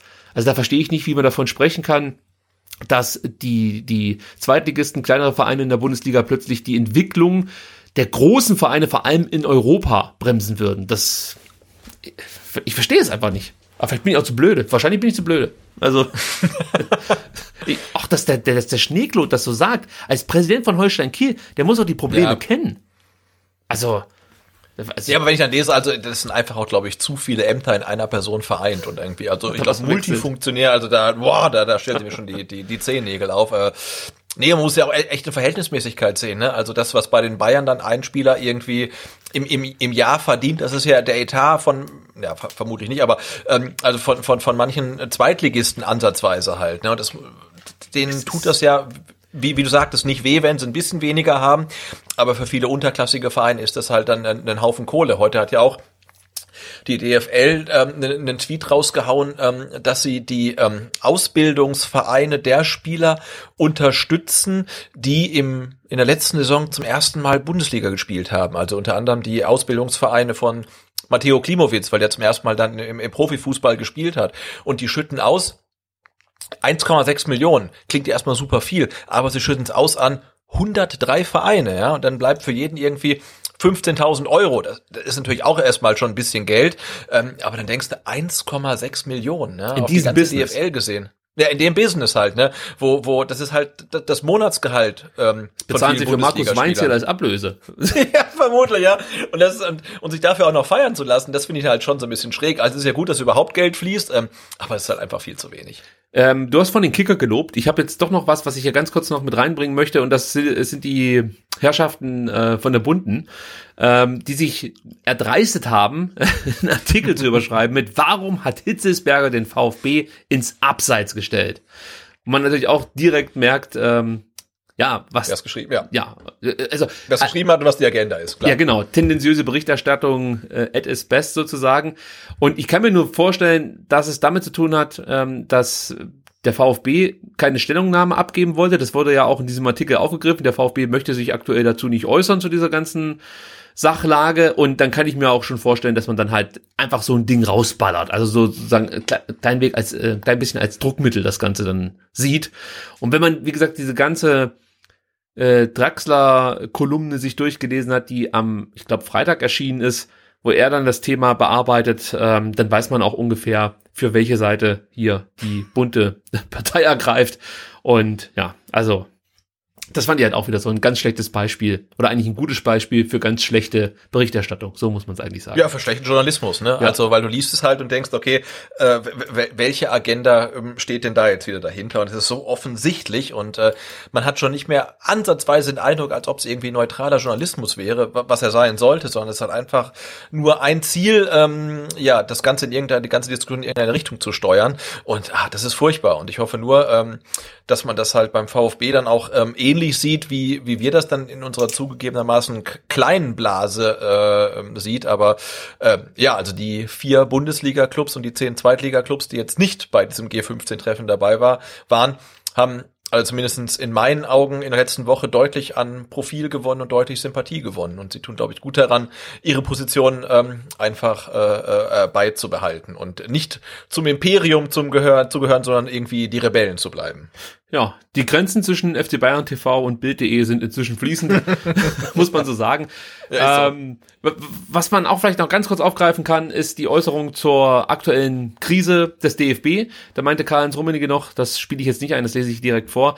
Wir haben großes Interesse daran, dass der DFB als Dachverband wieder in ruhiges Fahrwasser kommt. Ja, das klingt erstmal gut. Ich denke mir halt, arbeitet Fritz Keller nicht aktuell daran? Und wenn man daran so großes Interesse hat, wieso unterstützt man Fritz Keller dann nicht noch mehr und stärkt ihm noch häufiger den Rücken? Weil von außen betrachtet habe ich schon manchmal das Gefühl, ähm, dass der ein oder andere Top-Funktionär in der Bundesliga mit dem aktuellen DFB-Präsidenten nicht ganz so zufrieden ist. Also nicht alle, aber ich weiß auch nicht. Ich, das ist einfach so ein, so ein Bauchgefühl. Kannst du das irgendwie mit mir teilen? Also geht's dir da ähnlich? Hast du das Gefühl, dass Fritz Keller von allen gewünscht und gewollt, also er war gewünscht, als äh, die Kacke so richtig äh, überquillte, möchte ich mal so sagen. Und jetzt habe ich aber das Gefühl, ich weiß auch nicht, also wo kommen denn jetzt auf einmal die Gerüchte her, dass er plötzlich keinen Bock mehr hat, Präsident zu sein? Hast, kannst du das mir erklären? Nee, aber ich hatte, also schon so ein bisschen den Eindruck, als ob er irgendwie als ähm, Grüß Gott Onkel verpflichtet worden ist und jetzt halt irgendwie ein bisschen mehr macht, als dem einen oder anderen lieb ist.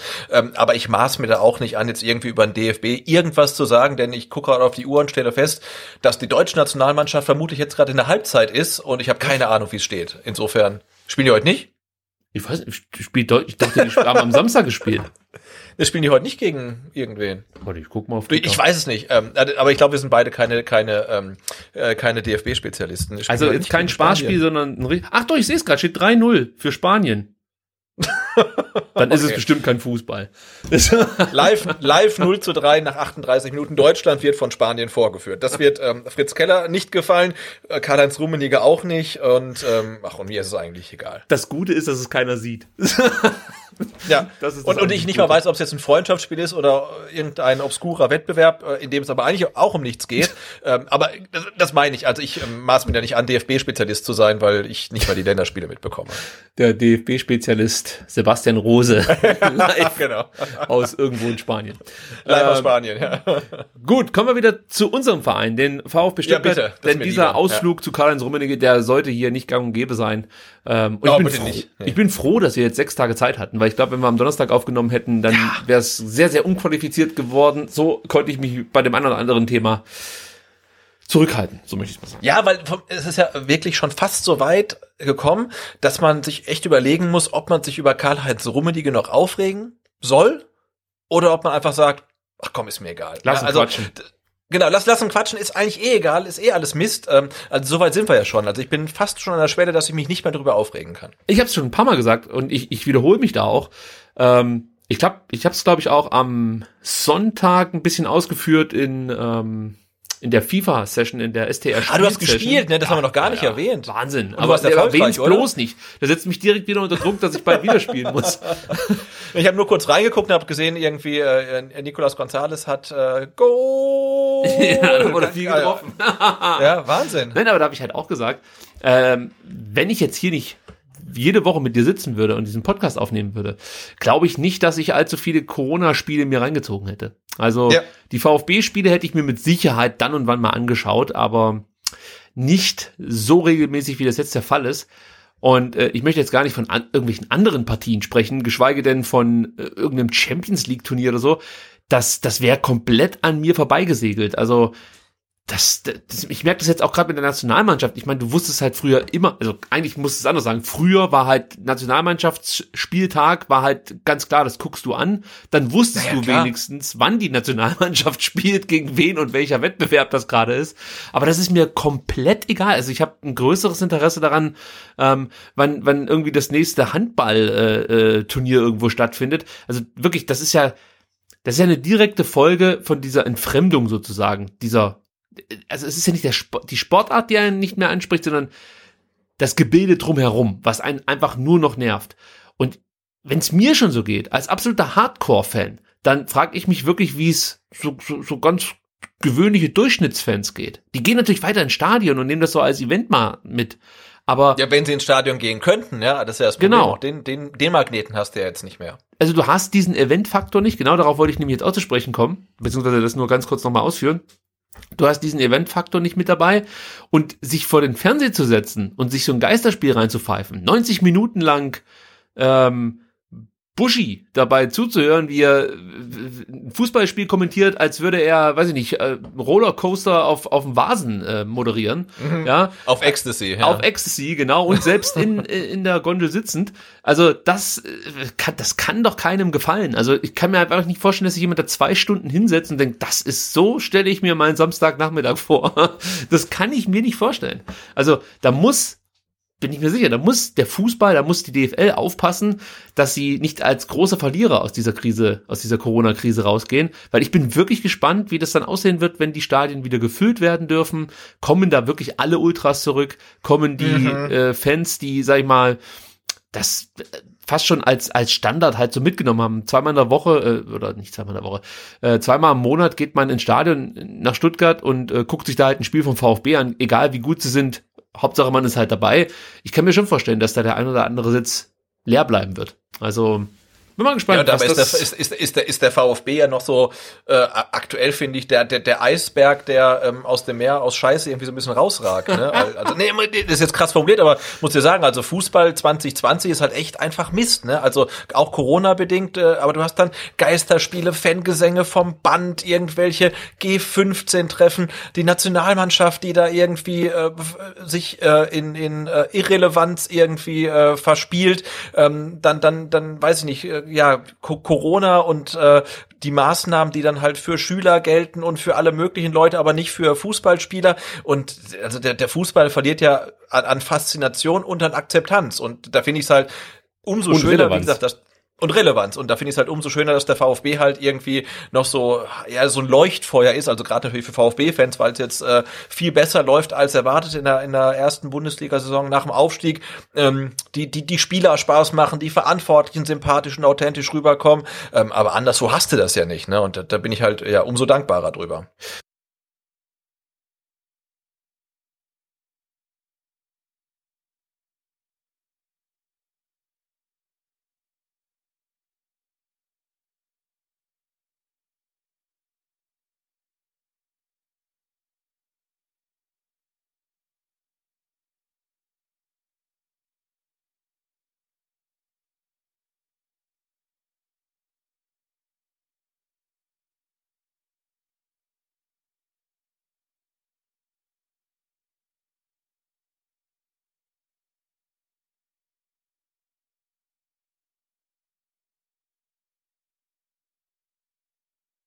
Hybrid-Veranstaltung würde dann so aussehen, dass ein paar Mitglieder in der Hans-Martin-Schleierhalle zugelassen sind und der Rest eben dann zu Hause vor irgendwelchen digitalen Endgeräten sitzt und sich die Mitgliederversammlung anschaut und sollten gar keine Genau, Zuschauer. Genau. Via VfB TV dann. Ähm, ich gehe mal von aus. Also auf YouTube wird es wahrscheinlich nicht übertragen werden. Also ich Ja. gehe jetzt einfach mal davon aus, dass man das dann auf VfB TV äh, zu sehen bekommt, dass es dann irgendwelche Codes gibt, die da rausgegeben werden, damit eben wirklich nur Mitglieder sehen können. Ähm, wobei ich das jetzt nicht so wichtig finden würde, wenn man auch Nicht-Mitgliedern die Mitgliederversammlung zugänglich macht. Beim FC Bayern ist Ja. ja auch nicht ungewöhnlich, also von daher würde ich da jetzt gar nicht so ein großes Bromborium darum machen. Also weiß ich nicht, ob es da unbedingt diesen diese Schwelle braucht, dass man Mitglied sein muss, um die Mitgliederversammlung dann virtuell zu begleiten. Äh, was natürlich Genau, auch oberste Maxime müsste halt die Verlässlichkeit des Streams einfach ähm, haben. Ne? Also das Ding muss halt einfach funktionieren. Also egal, ähm, ob über VfB TV oder ob dann äh, der SWR live überträgt, aber es muss halt gewährleistet sein, dass die Leute, die halt nicht vor Ort sein können, halt jederzeit alles sehen können. Also das muss das aller, Allerwichtigste sein. Das wäre der absolute super, super, super GAU. Also ich weiß gar nicht, wie man das noch steigern soll. Mir fehlt eigentlich das Adjektiv dafür. Sollte man wirklich jetzt dazu gezwungen sein, so eine Hybridveranstaltung oder eine rein virtuelle Veranstaltung abzuhalten, Mitgliederversammlung. Ja, das ist ja eigentlich. Und dann gibt's Probleme mit dem Stream oder mit der Online-Abstimmung, die ja dann auch ähm, ja, fällig wäre. Also sprich, wenn, wenn es die Hybridveranstaltung gibt oder wenn die Ver Mitgliederversammlung rein virtuell abgehalten wird, dann könnte man auch von zu Hause aus abstimmen und soll es da irgendwelche Probleme geben. Ich weiß nicht, was dann los ist, weil der VfB ist natürlich ein gebranntes Kind, müssen wir nicht nochmal alles aufdröseln, was da bei der MV 2019 schiefgegangen ist, das wisst ihr selber. Ähm, und jetzt versucht man das. Es ist jetzt nicht das erste Mal, dass so eine Veranstaltung virtuell durchgeführt wird. Es gab ja zum Beispiel auch beim KSC Ähm, eine, Und Berlin auch, ne? virtuelle Mitgliederversammlung. Berlin war es, glaube ich, war es da nicht auch so eine so eine Hybridgeschichte? Oh, das weiß ich gar nicht, aber zum, zumindest auch teilweise digital. Äh, Und Genau, und für alle, die sich jetzt fragen, müssen wir ja kurz mal, glaube ich, aufdröseln, weil ähm, diese Forderung nach digitalen Wahlen oder Briefwahl, die beschäftigt uns ja äh, als VfB-Mitglieder schon ja mehrere Jahre oder fast Jahrzehnte. Und äh, für alle, die sich fragen, warum geht denn das jetzt auf einmal, dass man eine Mitglied- Mitgliederversammlung ähm, ja vielleicht sogar komplett virtuell stattfinden lässt und niemand vor Ort sein muss. Äh, da heißt das Geheimnis, ich habe es mir äh, rausgesucht, es ist das, ähm, Moment. soll ich soll ich heißt, sagen? Äh, das Kofzrnge, oder? Das. Corona-Abmilderungsgesetz. Genau. Und es ist das Gesetz über Maßnahmen im Gesellschaft, Genossenschaftsvereins, Stiftungs- und Wohnungseigentumsrecht zur Bekämpfung der Auswirkungen der Covid-19 Pandemie. Und es wurde verabschiedet im ähm, März diesen Jahres, also zur Zeit des ersten äh, ja, Lockdownless, war ja kein richtiger. Aber auch da gab es natürlich das Problem, ähm, dass sich viele Vereine nicht zu ihren Mitgliederversammlungen treffen konnten. Denn die Satzung sieht natürlich schon vor, dass man sich physisch an einem Ort trifft, was im März schon nicht möglich war. Und dann wurde halt schnell dieses ähm, Gesetz erlassen. Und das macht dann äh, Mitgliederversammlungen oder Gesellschaftsversammlungen äh, oder Stiftungsversammlungen auch virtuell möglich. Und auf Grundlage dieses Gesetzes, das äh, bis äh, 31.12.2021 gilt, vorerst, ähm, ja, gibt es die Möglichkeit, dass sich alle Vereine zu ihrer Mitgliederversammlung auch virtuell treffen können. So sieht's aus. Und somit äh, haben wir dann wahrscheinlich die erste virtuelle Mitgliederversammlung hier beim VfB Stuttgart, und zwar im März.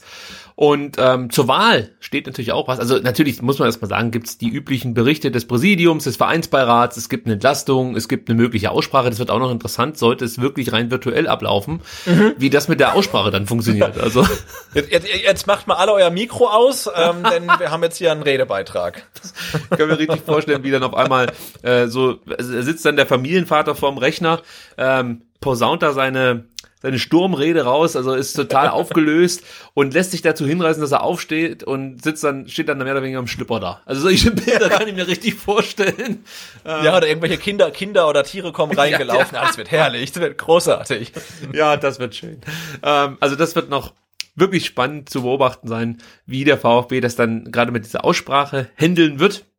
Ähm, vielleicht werden dann auch die Leute, die sich zur Aussprache melden, vielleicht müssen sie das vorher machen und dürfen dann in die Schleierhalle. Alles ähm, noch nicht ganz klar. Da müssen wir auch noch abwarten. Außerdem gibt's natürlich dann zwei Wahlen, die interessant sind. Eigentlich gibt's drei Wahlen, die für uns interessant sind, aber erstmal die zwei, na, obwohl die dritte ist eigentlich auch wichtig. Aber jetzt eins nach dem anderen. Also Präsident, Präsidentschaftswahl steht wieder an. Klaus Vogt hat ja die Amtszeit äh, von Wolfgang Dietrich geerbt. Eigentlich wäre im Oktober, wir haben ja schon drüber gesprochen, diesen Jahres ähm, eine, eine Mitgliederversammlung fällig gewesen und da hätte sich dann Klaus Vogt auch für weitere vier Jahre äh, wählen lassen können, bestätigen lassen, möchte ich fast schon sagen. Ähm, und jetzt ist es so, dass das Ganze verschoben wird, ja, und Klaus Vogt muss sich dann halt einfach jetzt nochmal zur Wahl stellen im ähm, März. Äh, es können sich natürlich auch andere Interessenten melden beim VfB. Ich glaube, es gibt eine Bewer Bewerbungsfrist, die am 18. Dezember, meine ich, abläuft. Schon bald, ne? also noch ein, ein Monat. Also wenn ihr VfB-Präsident werden wollt, ihr habt noch genau einen Monat Zeit, ähm, um eure Bewerbung beim Vereinsbeirat einzureichen. Ja, ihr müsst nicht viel können, das habt ihr ja beim Vorgänger von Klaus Vogt gesehen. Also von daher, ich glaube, es reicht eine abgeschlossene Lehre. Nein, Spaß beiseite. Also, äh, wer Interesse hat, bis zum 18. Dezember kann man sich bewerben. Vielleicht spricht der Vereinsbeirat auch noch jemanden an, da bin ich mal gespannt. Frage an dich, braucht es aus deiner Sicht überhaupt ähm, aktuell äh, einen zweiten Kandidaten oder sagst du, nee, also eigentlich müsste Klaus Vogt das jetzt durchziehen dürfen. Der hat übrigens auch Interesse, muss man dazu sagen. Also es ist nicht so, dass man den dazu zwingen muss. Der möchte äh, weiter Präsident bleiben. Aber die Frage halt ist, möchtest du in der aktuellen Situation da jetzt wirklich das Fass aufmachen und einen neuen, einen anderen Präsidenten installieren? Wie siehst du es? Ähm, schwierige Frage. Also ich finde, äh, also ich sehe es ein bisschen so, ähm, Klaus Vogt wurde im Dezember 2019 gewählt und hatte ja eigentlich eine Probezeit von zehn Monaten, ja, bis Oktober 2020. Ich finde, diese Probezeit hat er nutzen können. Ja, und ich äh, würde ihm wünschen, dass er dann für weitere vier Jahre jetzt gewählt wird und kriegt dann seine erste ordentliche Amtszeit, weil jetzt so zehn Monate sind ja, um, um irgendwie langfristige Projekte anzuschieben, sowieso erstmal eine relativ kurze Zeit. Und wenn er dann natürlich noch dir noch so eine Pandemie dazwischen kommt, ähm, dann sind zehn Monate natürlich gar nichts. Und äh, da würde man ihm schon wünschen, dass er jetzt ähm, nochmal vier weitere Jahre bekommt, um ja langfristige Projekte äh, auch dann zu, zu realisieren. Ne? Thema Frauenfußball, vielleicht auch Thema zweiter Investor, ähm, Thema Mittelstandsbeteiligung, alles, was er da so im Wahlkampf angesprochen hat. Da wird man ihm natürlich schon gerne die Zeit geben, ähm, dass er das äh, realisieren kann, um dann zu gucken, was, was kommt dabei raus. Ähm, andererseits hat natürlich, glaube ich, auch der Vereinsbeirat den Anspruch, immer zwei Kandidaten aufzustellen. Das hat man ja schon, schon gesehen. Ähm, da bin ich mal gespannt, wer das wird. Und was man ja auch nicht vergessen darf, ähm, das muss man auch noch mal erwähnen, äh, dass der Vereinsbeirat ganz theoretisch auch die Möglichkeit hat, Klaus Vogt nicht erneut zum Präsidenten vorzuschlagen. Ne? Also sie können theoretisch auch sagen, ähm, Klaus Vogt, das war jetzt nicht schlecht, ähm, aber nö, war, war jetzt okay, aber nee, komm, du bist raus. Ja? Und dann stellen sie halt einen neuen Kandidaten vor oder zwei neue Kandidaten, ähm, aber sie müssten ihn nicht erneut aufstellen. Ich halte es für relativ unwahrscheinlich, dass dieser Fall eintritt, ähm, aber ich denke, wir werden vermutlich im März ähm, einen zweiten Kandidaten neben Klaus Vogt äh, zur Wahl haben. Ob das jetzt quasi, wie soll ich jetzt das vorsichtig ausdrücken, ein, so, ein, so, ein, so ein Opfer ist, weißt du, wo man sagt, okay, der kriegt eh keine Stimmen, ähm, oder ob es halt ein ernstzunehmender Kandidat ist, vielleicht auch einer mit, mit, mit großer Popularität, kann ich überhaupt gar nicht einschätzen. Das finde ich ist so eine der spannendsten Fragen in den nächsten Monaten. Ähm, wer wird im März dann zur Wahl stehen? Also du fragst dich im Endeffekt, äh, Endeffekt wird es Werner Gass, der sich jetzt als Präsidentschaftskandidat aufstellen lässt, oder gibt's ähm, richtig Rambazamba mit, was weiß ich, Guido Buchwald zum Beispiel oder so. ja, ne, also das ist ja echt, echt die Frage. Also das haben wir glaube ich, schon ein paar Mal erwähnt. Also der Vereinsbeirat hat wirklich sehr, sehr großen ähm, Einfluss ähm, darauf, wer, wer Präsident wird, allein schon, äh, indem sie halt zwei Kandidaten dahinstellen. Ja, und ähm, da bin ich echt gespannt, wie das im März aussehen wird. Wobei ich schon mal dazu sagen möchte, also weil man ja auch vor einem Jahr immer mal wieder diesen Namen Guido Buchwald gehört hat, er hat sich auch beworben. Ähm, ich finde halt jemand, der äh, sich, sich in Situationen verpisst, wo er eigentlich Rückgrat beweisen sollte und den Verein nicht im Stich lassen sollte, also damit meine ich Guido Buchwald und den Vorfall mit Herrn Port in der Loge damals, der kann für mich jetzt nicht Präsident werden. Also es macht für mich halt null Sinn, weil genau da in solchen Momenten, finde ich, siehst du halt, ähm, ob, ob jemand auch mal dann den Sturm aushalten kann oder ob er dann direkt wegbricht und beleidigt von dann zieht. Und das können wir uns jetzt aktuell nicht erlauben. Also ich finde, der VfB braucht jetzt einen Präsidenten mit einer klaren Vision, mit einem klaren Ziel äh, der, der nicht irgendwie groß rumlamentiert, sondern Sachen machen möchte. Und aktuell sehe ich da keinen, der Klaus Vogt das Wasser reichen kann. Also die Sachen, die er, die er ähm, schon 2019 angestoßen hat oder anstoßen wollte oder thematisiert hat, so ist es eigentlich richtig, sind eigentlich genau die Sachen, die wir hier als Mitglieder die ganze Zeit schon fordern und die uns auf der Seele brennen. Und äh, in seinen ersten Monaten hat er vor allem das gemacht, was man sich so sehr gewünscht hat hier beim VfB, nämlich das alles ein bisschen mal zu beruhigen hier innerhalb des Vereins. Also ich habe nicht das Gefühl, dass Klaus Vogt ähm, jemand ist, der, der die Fan, das Fanlager oder die Mitglieder spalten kann oder so. Das ist eher jemand, der dazu beiträgt, dass sich das alles momentan wirklich sehr, sehr gut und richtig anfühlt hier beim VfB. Und man hat das Gefühl, man wäre Teil einer Gemeinschaft, einer, eines Vereins, also im Sinne des Vereins. Und ähm, also das, das imponiert mir schon ein Stück weit, wenn du überlegst, wie sich das geändert hat in dieser doch relativ kurzen Zeit bislang, ähm, dann ist das ein Verdienst auch von Klaus Vogt. Also äh, und und das würde ich dann schon auch honorieren möch wollen und zwar am wann 18. März. Also für mich, ja, da, da, bin ich, da bin ich voll und ganz bei dir. keinen Kandidaten, knapp, der ihm da gerade knapp, kann. Genau, knapp zwölf Monaten, wo er da ist, hat er jetzt wirklich äh, ja, durch, durch eine, kann man das so nennen, eine, eine Politik der ruhigen Hand und äh, aufeinander zugehen, hat, hat er jetzt sicher wirklich die besten Voraussetzungen geschafft, um, um jetzt halt dann wirklich auch mal Themen anzugreifen, die dann vielleicht irgendwie, ja, äh, dann vielleicht auch mal kontrovers diskutiert werden oder wo es dann halt auch ein bisschen mehr zur Sache geht. Und ähm, aber dafür hat er jetzt die Voraussetzungen geschaffen. Insofern wird es jetzt irgendwie falsch anfühlen, ähm, dann zu sagen, okay, das, das war's jetzt halt. Ne? Ähm, aber ja, also da stehen uns ähm, spannende Entscheidungen ähm, auf jeden Fall ins Haus. Die zweite Wahl, die wir haben, ist ähm, die Besetzung, die Nachbesetzung des Vereinsbeirat. Und zwar geht es natürlich um den Posten von Dieter Göggel in der Gruppe oder in der Säule Sport und Verein.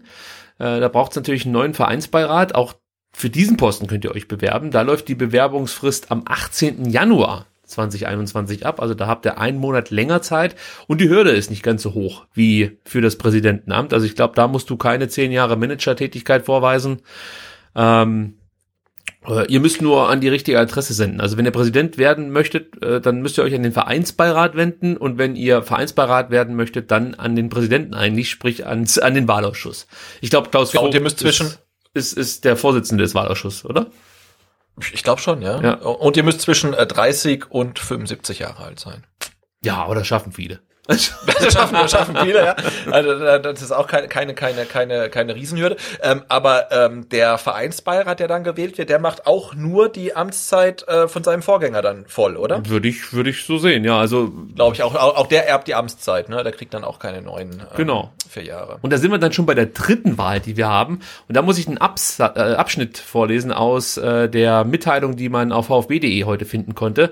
Und zwar geht es darum, dass wir Mitglieder entscheiden, äh, und zwar über die Verschiebung der Mitgliederversammlung, die für den 5. September 2021 geplant ist. Ja, also das ist nicht, das ist jetzt wieder das ist die eigentlich reguläre Mitgliederversammlung fürs Jahr 2021, die jetzt im März stattfindet. Das haben wir ja vorhin schon gesagt. Das ist die außerordentliche Mitgliederversammlung, die praktisch aus dem Jahr 2020 verschoben wird ins Jahr 2021. Und dann muss es natürlich noch eine normale Mitgliederversammlung im Jahr 2021 geben. Die soll eben am 5. September stattfinden. Wobei, jetzt kommen wir zu dem Absatz, der VfB, der EV, äh, großes Interesse zu haben scheint, diese Mitgliederversammlung aufs Jahr 2022 zu verschieben. Also jetzt kurz der Absatz, damit dann auch alle verstanden haben, was ich hier gerade kompliziert ausdrücken wollte. Diese Versammlung soll am Sonntag, 5. September 2021 in der Hans-Martin-Schleyer-Halle stattfinden. In dieser Versammlung sind turnusmäßig die weiteren Präsidiumsmitglieder und der gesamte Vereinsbeirat zu wählen. Aufgrund der Reservierungssituation der Stuttgarter Veranstaltungshallen ist aktuell nur ein Termin in den Sommerferien möglich. Das Präsidium und der Vereinsbeirat werden die Mitglieder auf der Mitgliederversammlung 2020 am 18. März 2021 bitten, die Mitgliederversammlung 2021 auf das Frühjahr 2022 zu verlegen. Ein Grund dafür ist, dass das ab dem Jahr 2025 drohende Zusammenfallen der Wahl aller Vereinsämter in der Mitgliederversammlung und der damit verbundenen Auswahlprozesse vermieden werden sollen. Durch eine Verschiebung soll auch die wirtschaftliche Situation des Vereins, die durch die Covid-19-Pandemie sowie der zweiten Mitgliederversammlung im Jahr 2019 belastet ist, nicht durch die Kosten einer weiteren Mitgliederversammlung zusätzlich belastet werden. Sofern die Verschiebung von den Mitgliedern nicht mit mindestens 75 Prozent beschlossen werden sollte, bliebe der Termin am 5. September 2021 erhalten. So, konnte man das jetzt einigermaßen verstehen, was man von uns möchte? Ich, ich glaube schon, aber es kam mir ein bisschen so vor wie in unserer letzten Folge, als ähm, Pellegrino Materazzo uns erzählt hat, in welchem System er gegen Frankfurt gespielt hat.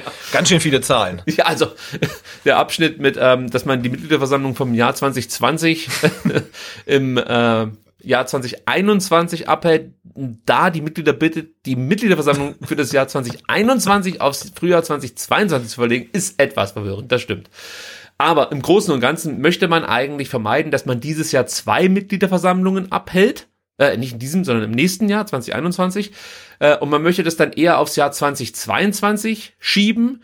Und als Gründe werden praktisch dann ähm, zum einen finanzielle angegeben, also finanzielles Problem, weil der VfB halt äh, durch die Covid-19-Pandemie finanziell schon ein bisschen geschwächt ist, außerdem schon zwei Mitgliederversammlungen 2019 abhalten musste und jetzt einfach keine Kohle da ist. Und der zweite Grund ist, dass man diese ganze Wahlsituation etwas entzerren möchte.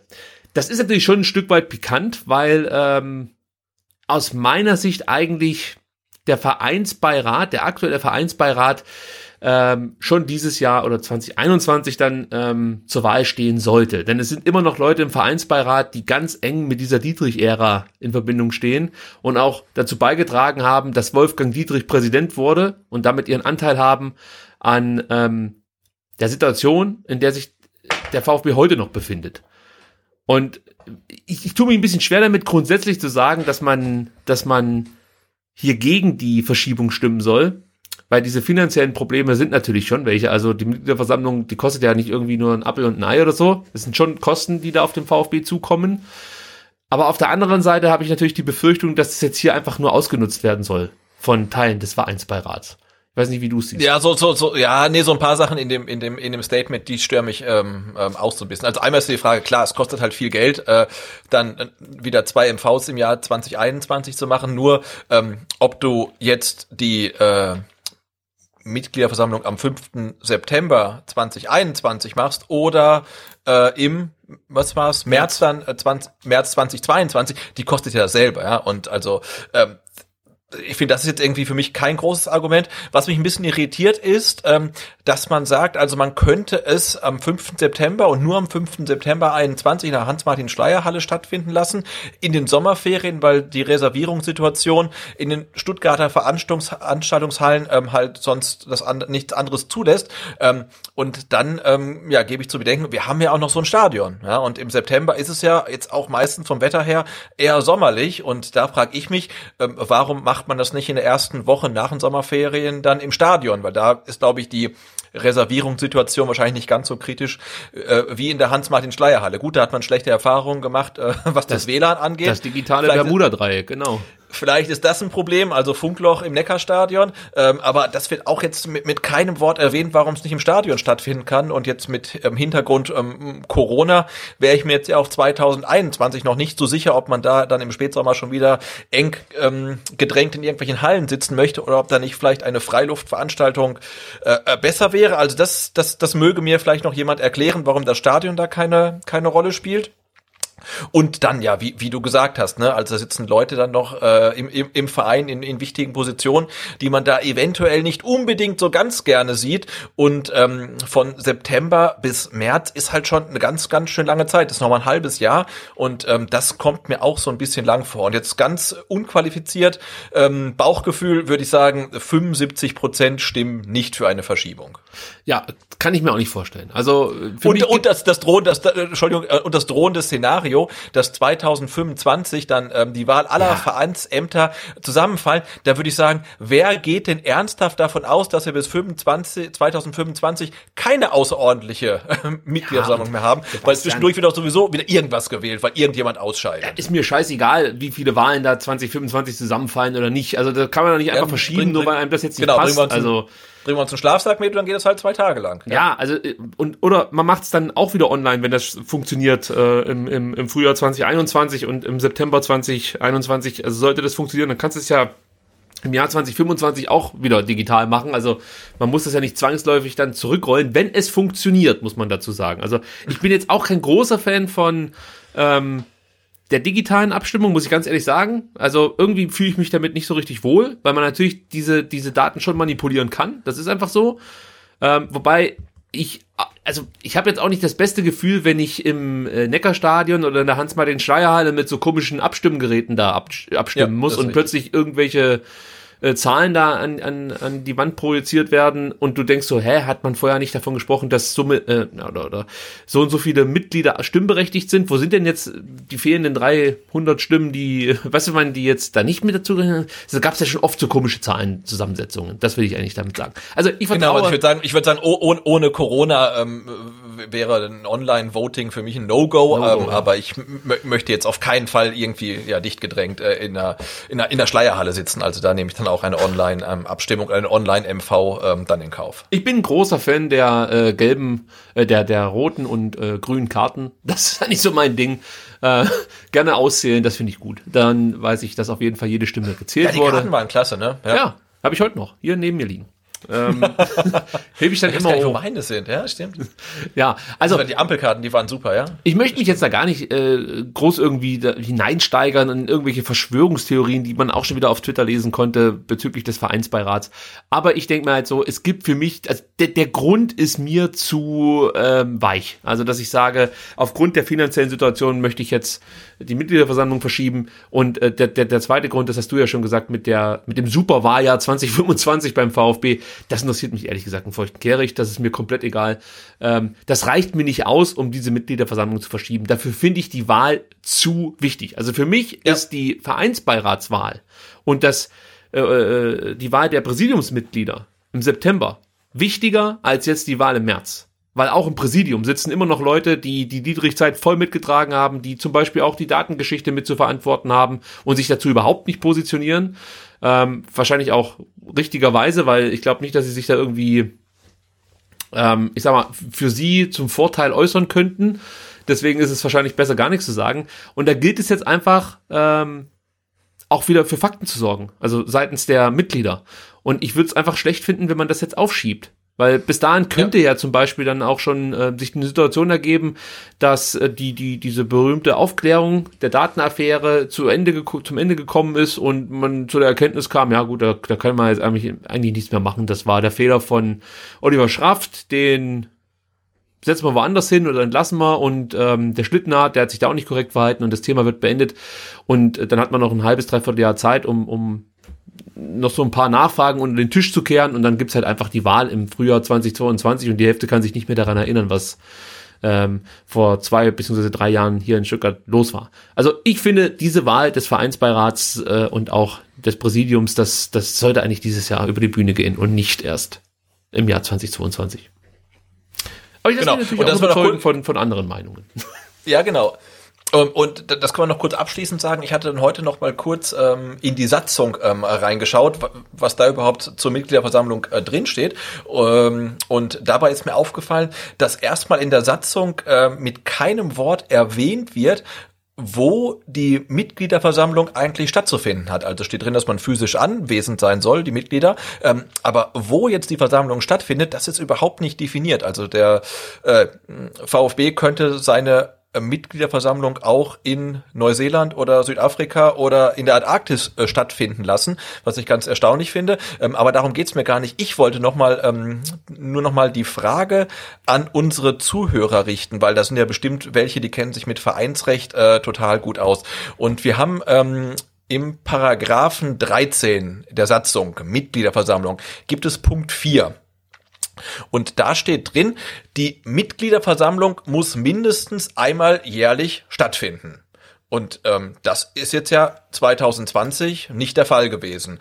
Wir haben natürlich Corona, äh, aber wir haben das ähm, Gesetz, ähm, das äh, Gesetz über Maßnahmen im Gesellschaft, Genossenschafts-, Vereins-, Stiftungs-, Wogeneigentumsrecht zur Bekämpfung der Auswirkungen der Covid-19-Pandemie eben schon ähm, genannt. Das gilt äh, seit März und insofern hätte ja eigentlich die MV dieses Jahr auch virtuell schon stattfinden können. Und es ist jetzt, glaube ich, kein, kein Grund, warum man irgendwie jetzt ein großes Fass aufmachen muss. Ähm, aber ähm, also ich wollte jetzt mal in die Runde fragen, ähm, ob das denn eigentlich satzungsgerecht ist, ähm, dass der VfB jetzt im Jahr 2020 keine Mitgliederversammlung hat stattfinden lassen.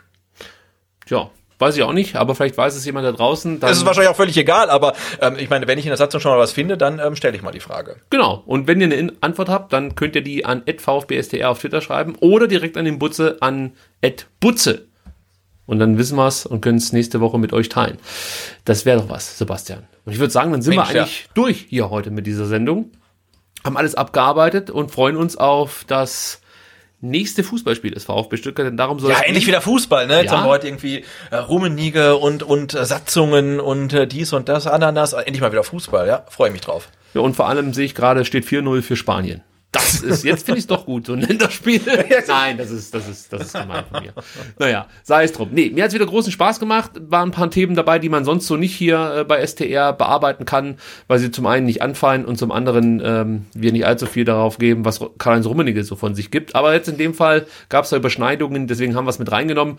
Wir hören uns am Dienstag, spätestens am Dienstag wieder. Ich weiß nicht, ob es ein Fanradio gibt am Samstag. Das wird sich wieder kurzfristig entscheiden. Wenn nicht, hören wir uns am Dienstag bzw. Mittwoch für die meisten. Und Sebastian, dann sage ich vielen Dank und bis nächste Woche. Ciao. Genau. Bis dann, bleibt gesund. Tschüss.